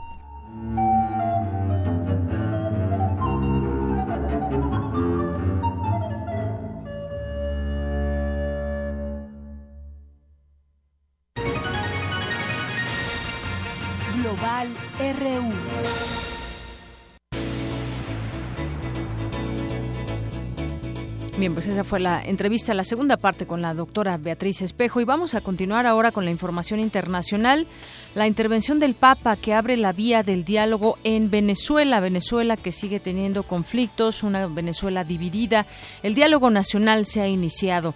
Esas fueron las palabras que pronunció ayer por la tarde en Caracas Emil Paul Scherrich, nuncio apostólico en Buenos Aires, enviado especial del Papa para intervenir en la crisis venezolana. A darle, al darle lectura a un comunicado conjunto de las partes en conflicto, la Unión de Naciones Suramericanas y la terna de expresidentes que ofician como acompañantes, eh, gobierno y oposición han acordado iniciar el próximo domingo 30 de octubre una mesa plenaria de negociaciones en la isla de Margarita, cuyo objetivo será, según el vocero, la búsqueda de acuerdos, la creación de un clima de confianza, la superación de la discordia y la promoción de un mecanismo que garantice la convivencia pacífica. De acuerdo a este comunicado, dado a conocer por Cherik, quien no aceptó preguntas, la metodología y agencia agenda del diálogo en Margarita se regirá por una metodología propuesta por los tres expresidentes iberoamericanos que acompañan el proceso, José Luis Rodríguez Zapatero de España, Martín Torrijos de Panamá y Leonel Fernández de República Dominicana. Y bueno, allá en, eh, en otro lado del mundo, en Francia, en Calais, equipos de remoción de escombros escoltados por docenas de policías iniciaron ayer la demolición de las casas de madera y tiendas de campaña que albergaban a los migrantes en el campamento de Calais, que comenzó a ser evacuado desde el día de ayer. Y bueno, pues serán ubicados en distintos puntos de Francia. Eh, para que pues se defina su situación y finalmente dónde quedarán todos estos refugiados, más de 6.000, pero muchos más a lo largo y ancho de Europa. Y bueno, pues justamente también hoy bueno, pues el diario The New York Times dedica dos páginas a recopilar todos los insultos de Donald Trump y bueno, pues un total de dos páginas que ha necesitado este diario para recopilar en su edición impresa todos los insultos que Donald Trump, el candidato republicano a la Casa Blanca, ha proferido desde el perfil de su cuenta en la red social Twitter hace más de un año, cuando anunció su deseo de alcanzar al pues llegar a la presidencia de Estados Unidos. El periódico que ha pedido el voto para Hillary Clinton e incluso ha publicado una editorial en español para rogar a la minoría España que apoya a la demócrata ha realizado hace una lista con 281 improperios contra gente, lugares y cosas convertidas por él en insultos. Son las 2.46. Y bueno, antes rápidamente nos vamos a los ganadores. Les tengo los ganadores que se van el sábado a las 8 de la noche a ver a la Ufunama y en la Sana Nezahualcóyotl es Christopher Morales Castro, Patricia Delgadillo Castellanos, Anuar Karam, Lisbeth Adriana Olmo Pérez y José Luis Sánchez Vargas. Y para el domingo, al mediodía, Karina Suárez Boche, María de Los Ángeles Alamis Carvajal, María Josefina Carrera Arache, María Eugenia Carrera Arache y Graciela Corona Ruiz. Arte y cultura.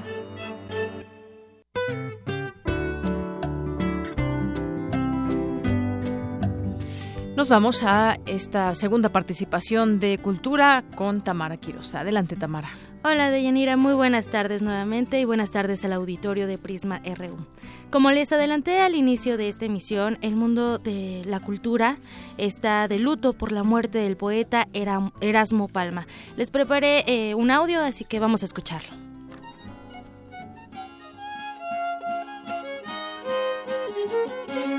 Erasmo Palma nació en 1928 en Basigochi, municipio de Huachochi, Chihuahua. Por su labor musical, su desempeño en la poesía y la difusión cultural, el Gobierno de México le otorgó el Premio Nacional de Ciencias y Arte en el área de artes y tradiciones populares. Incansable promotor de los tarahumaras, dotó de letras a 600 canciones rarámuris. Yo aprendí tocar, pues, ¿qué le voy a decir? Me robaban los violines. Su diálogo siempre estuvo dirigido a la relación del ser humano con la tierra y con los elementos naturales como raíz de la vida, el amor, el respeto y la cosmovisión de su cultura. Hice una canción. Dice, hermanos, todos de este mundo. Desde Asia, África, Europa, a, la América Latina. you so long.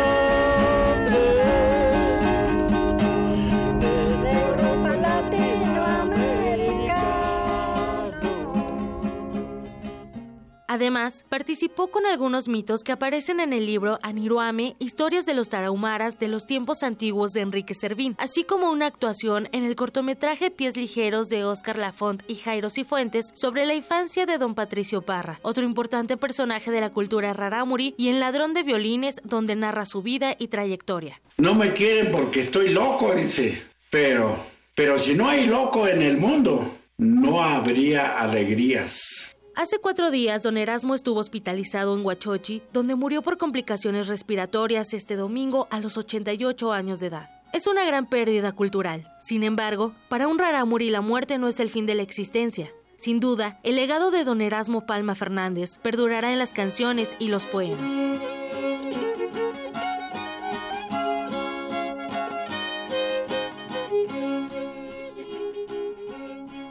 Una lamentable noticia de Yanira. Y bueno, pues en otra información, mañana es miércoles y es el último miércoles de este mes de octubre. Así que bueno, les recomiendo que visiten algún museo.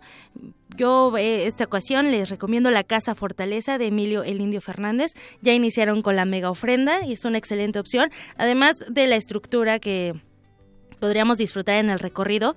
Son muchas ofrendas de donde participan diferentes instituciones y bueno, también hay un área de comida, entonces se pueden meter hasta la cocina en esta casa fortaleza. Perfecto. Nos pues escuchamos mañana de Yanira y auditorio. Excelente tarde. Igualmente, Tamara. Zarpazo RU.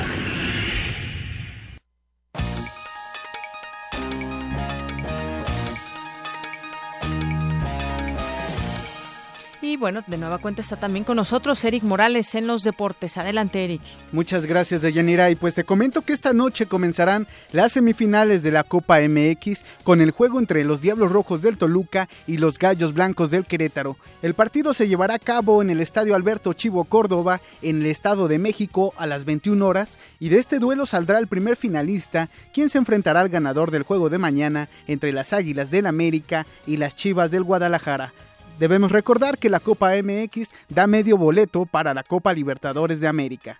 También esta noche comenzará la temporada 2016-2017 de la NBA, con los juegos entre los Knicks de Nueva York y los Cavaliers de Cleveland, además de los Spurs de San Antonio, quienes se enfrentarán a los Warriors de Golden State.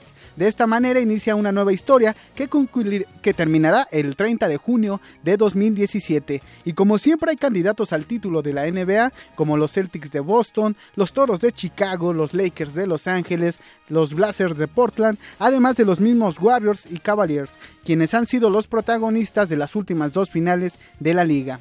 También esta noche inicia la Serie Mundial entre los indios de Cleveland y los Cachorros de Chicago. Ambos conjuntos desean consagrarse campeones, ya que tienen una gran sequía en sus vitrinas. Los indios no han ganado el clásico de otoño desde 1948, mientras que los cachorros no lo hacen desde 1908. Cleveland ganó la Liga Americana con una marca de 93 victorias y 63 derrotas durante la temporada regular. En tanto, los cachorros se llevaron la Liga Nacional con 103 victorias y 58 juegos perdidos. El partido eh, el primer partido de la serie se realizará en la Casa de los Indios, el Progressive Field. Y hoy en nuestra efeméride deportiva recordamos cuando Dios se retiró del fútbol. El 25 de octubre de 1997 se retiró el futbolista argentino Diego Armando Maradona. En sus últimos días como profesional, vistió los colores de su amado Boca Juniors. En su carrera deportiva, el Pelusa jugó para el Barcelona de España y el Nápoles de Italia. Con su selección, Maradona se proclamó campeón del mundo en México 86. El astro argentino disputó 704 partidos, en los que anotó 358 goles. Pues ahí está el retiro hace 19 años de Diego Armando Maradona, que pues siempre existirá una polémica sobre su actitud dentro y fuera de la cancha, y además pues es considerado uno de los dos mejores jugadores de la historia junto a Pelé. Exactamente, que siempre, como tú dices, esa, esa dualidad, pero de que era y un buen, excelente jugador. Lo fue y se le recordará por pues toda la historia del, del, fútbol, siempre se recordará esa figura de Maradona en la cancha.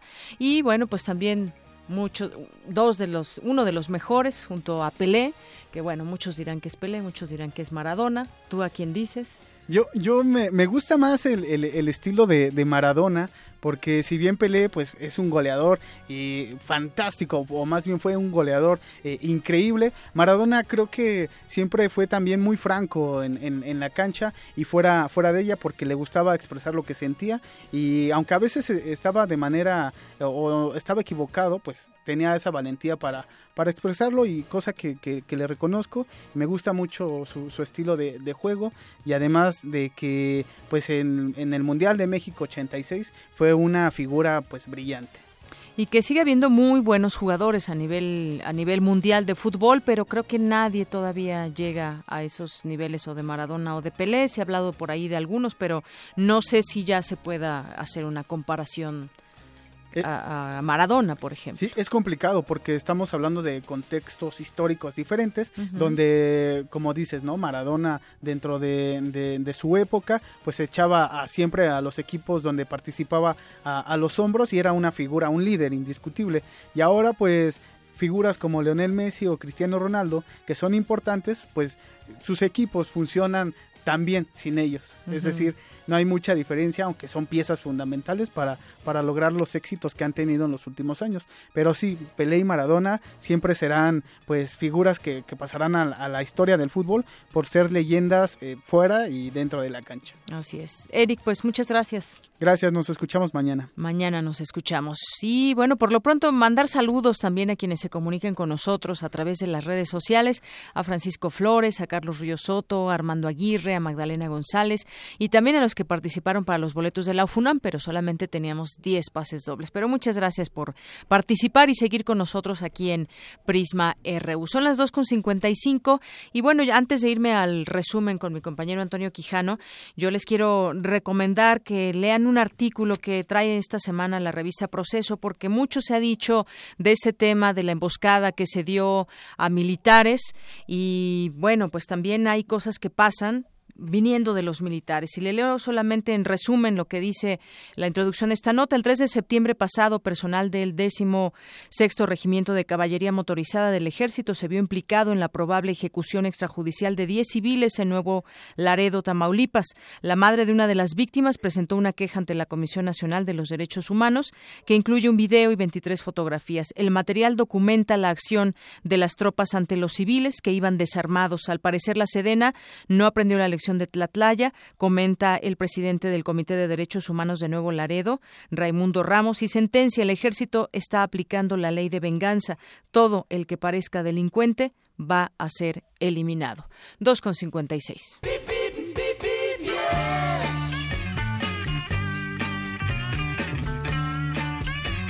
Bien, y nos vamos con Eric Quiroz a la FES Cuautitlán. Adelante, Eric, buenas tardes. Eh, ¿Qué tal? Muy buenas tardes, Deyanira. Un saludo para ti para todo tu auditorio. Directamente desde la FES Cuautitlán nos encontramos en el campus 4 de esta multidisciplinaria, donde la avenida Cuautitlán Teoloyucan se encuentra con una muy carga, una carga vehicular bastante pronunciada y pues evidentemente sugerir siempre las eh, vías alternas, en este caso la avenida Huehuetoca, si usted accede desde el periférico, donde además la circulación de sur a norte es muy aceptable eh, pero de norte a sur se van a encontrar una carga vehicular bastante complicada hasta la altura de Lechería. Le sugerimos que tome sus precauciones. Si usted se dirige para el campus 1 de nuestra facultad, allí usted podrá encontrar la circulación mucho más aceptable sobre la avenida Primero de Mayo, que es la que comunica a este campus de nuestra facultad.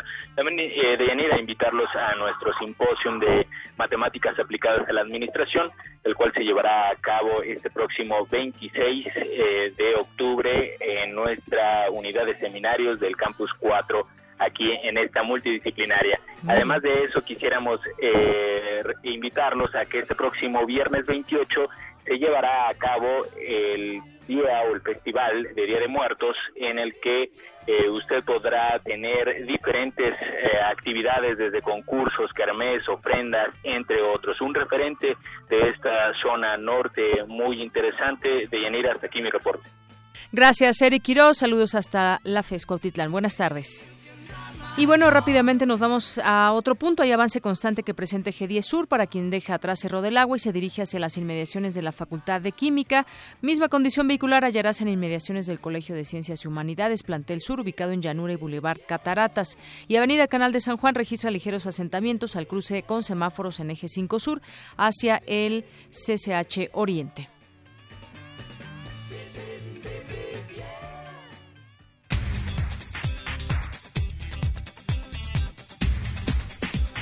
Vámonos al resumen final con Antonio Quijano. Adelante, Toño. Buenas tardes, de Yanira, y al auditorio de Prisma RU. James Cavalaro, presidente de la Comisión Interamericana de Derechos Humanos, visitará México en el mes de noviembre. Será acompañado por el equipo del mecanismo de seguimiento a la medida cautelar otorgada por el grupo interdisciplinario de expertos independientes con relación a la desaparición de los 43 normalistas de Ayotzinapa después de instalarse en sesión permanente para analizar el paquete fiscal 2017 aprobado por la Cámara de Diputados, las Comisiones Unidas de Hacienda y Crédito Público y Estudios Legislativos del Senado decretaron un receso. Se espera que a las 3 de la tarde reanuden sus trabajos fue presentado el Sistema Nacional de Información de la Calidad del Aire que proporcionará información en tiempo real y para ello concentrará datos de 119 estaciones ubicadas en 29 estados del país. El Instituto Nacional de Ecología y Cambio Climático señaló que con este sistema se podrán generar políticas públicas de control de contaminantes. La oposición venezolana se dijo lista para salir mañana a las calles de Caracas en la manifestación conocida como la toma de Venezuela. La diputada Lady Gómez dijo que a pesar del anuncio de un diálogo político, protestarán por la suspensión del proceso revocatorio. Hasta aquí mi reporte de Yanira. Buenas tardes. Gracias, buenas tardes, Toño. Y con esto nos vamos. Yo soy de Yanira Morán, a nombre de todo este gran equipo. Nos despedimos y le deseamos que tenga buena tarde, buen provecho y lo esperamos mañana en punto de la una.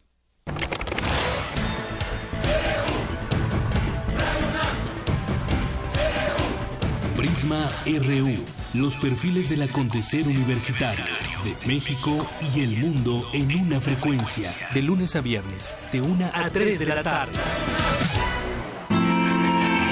Radio UNAM. Clásicamente informativa.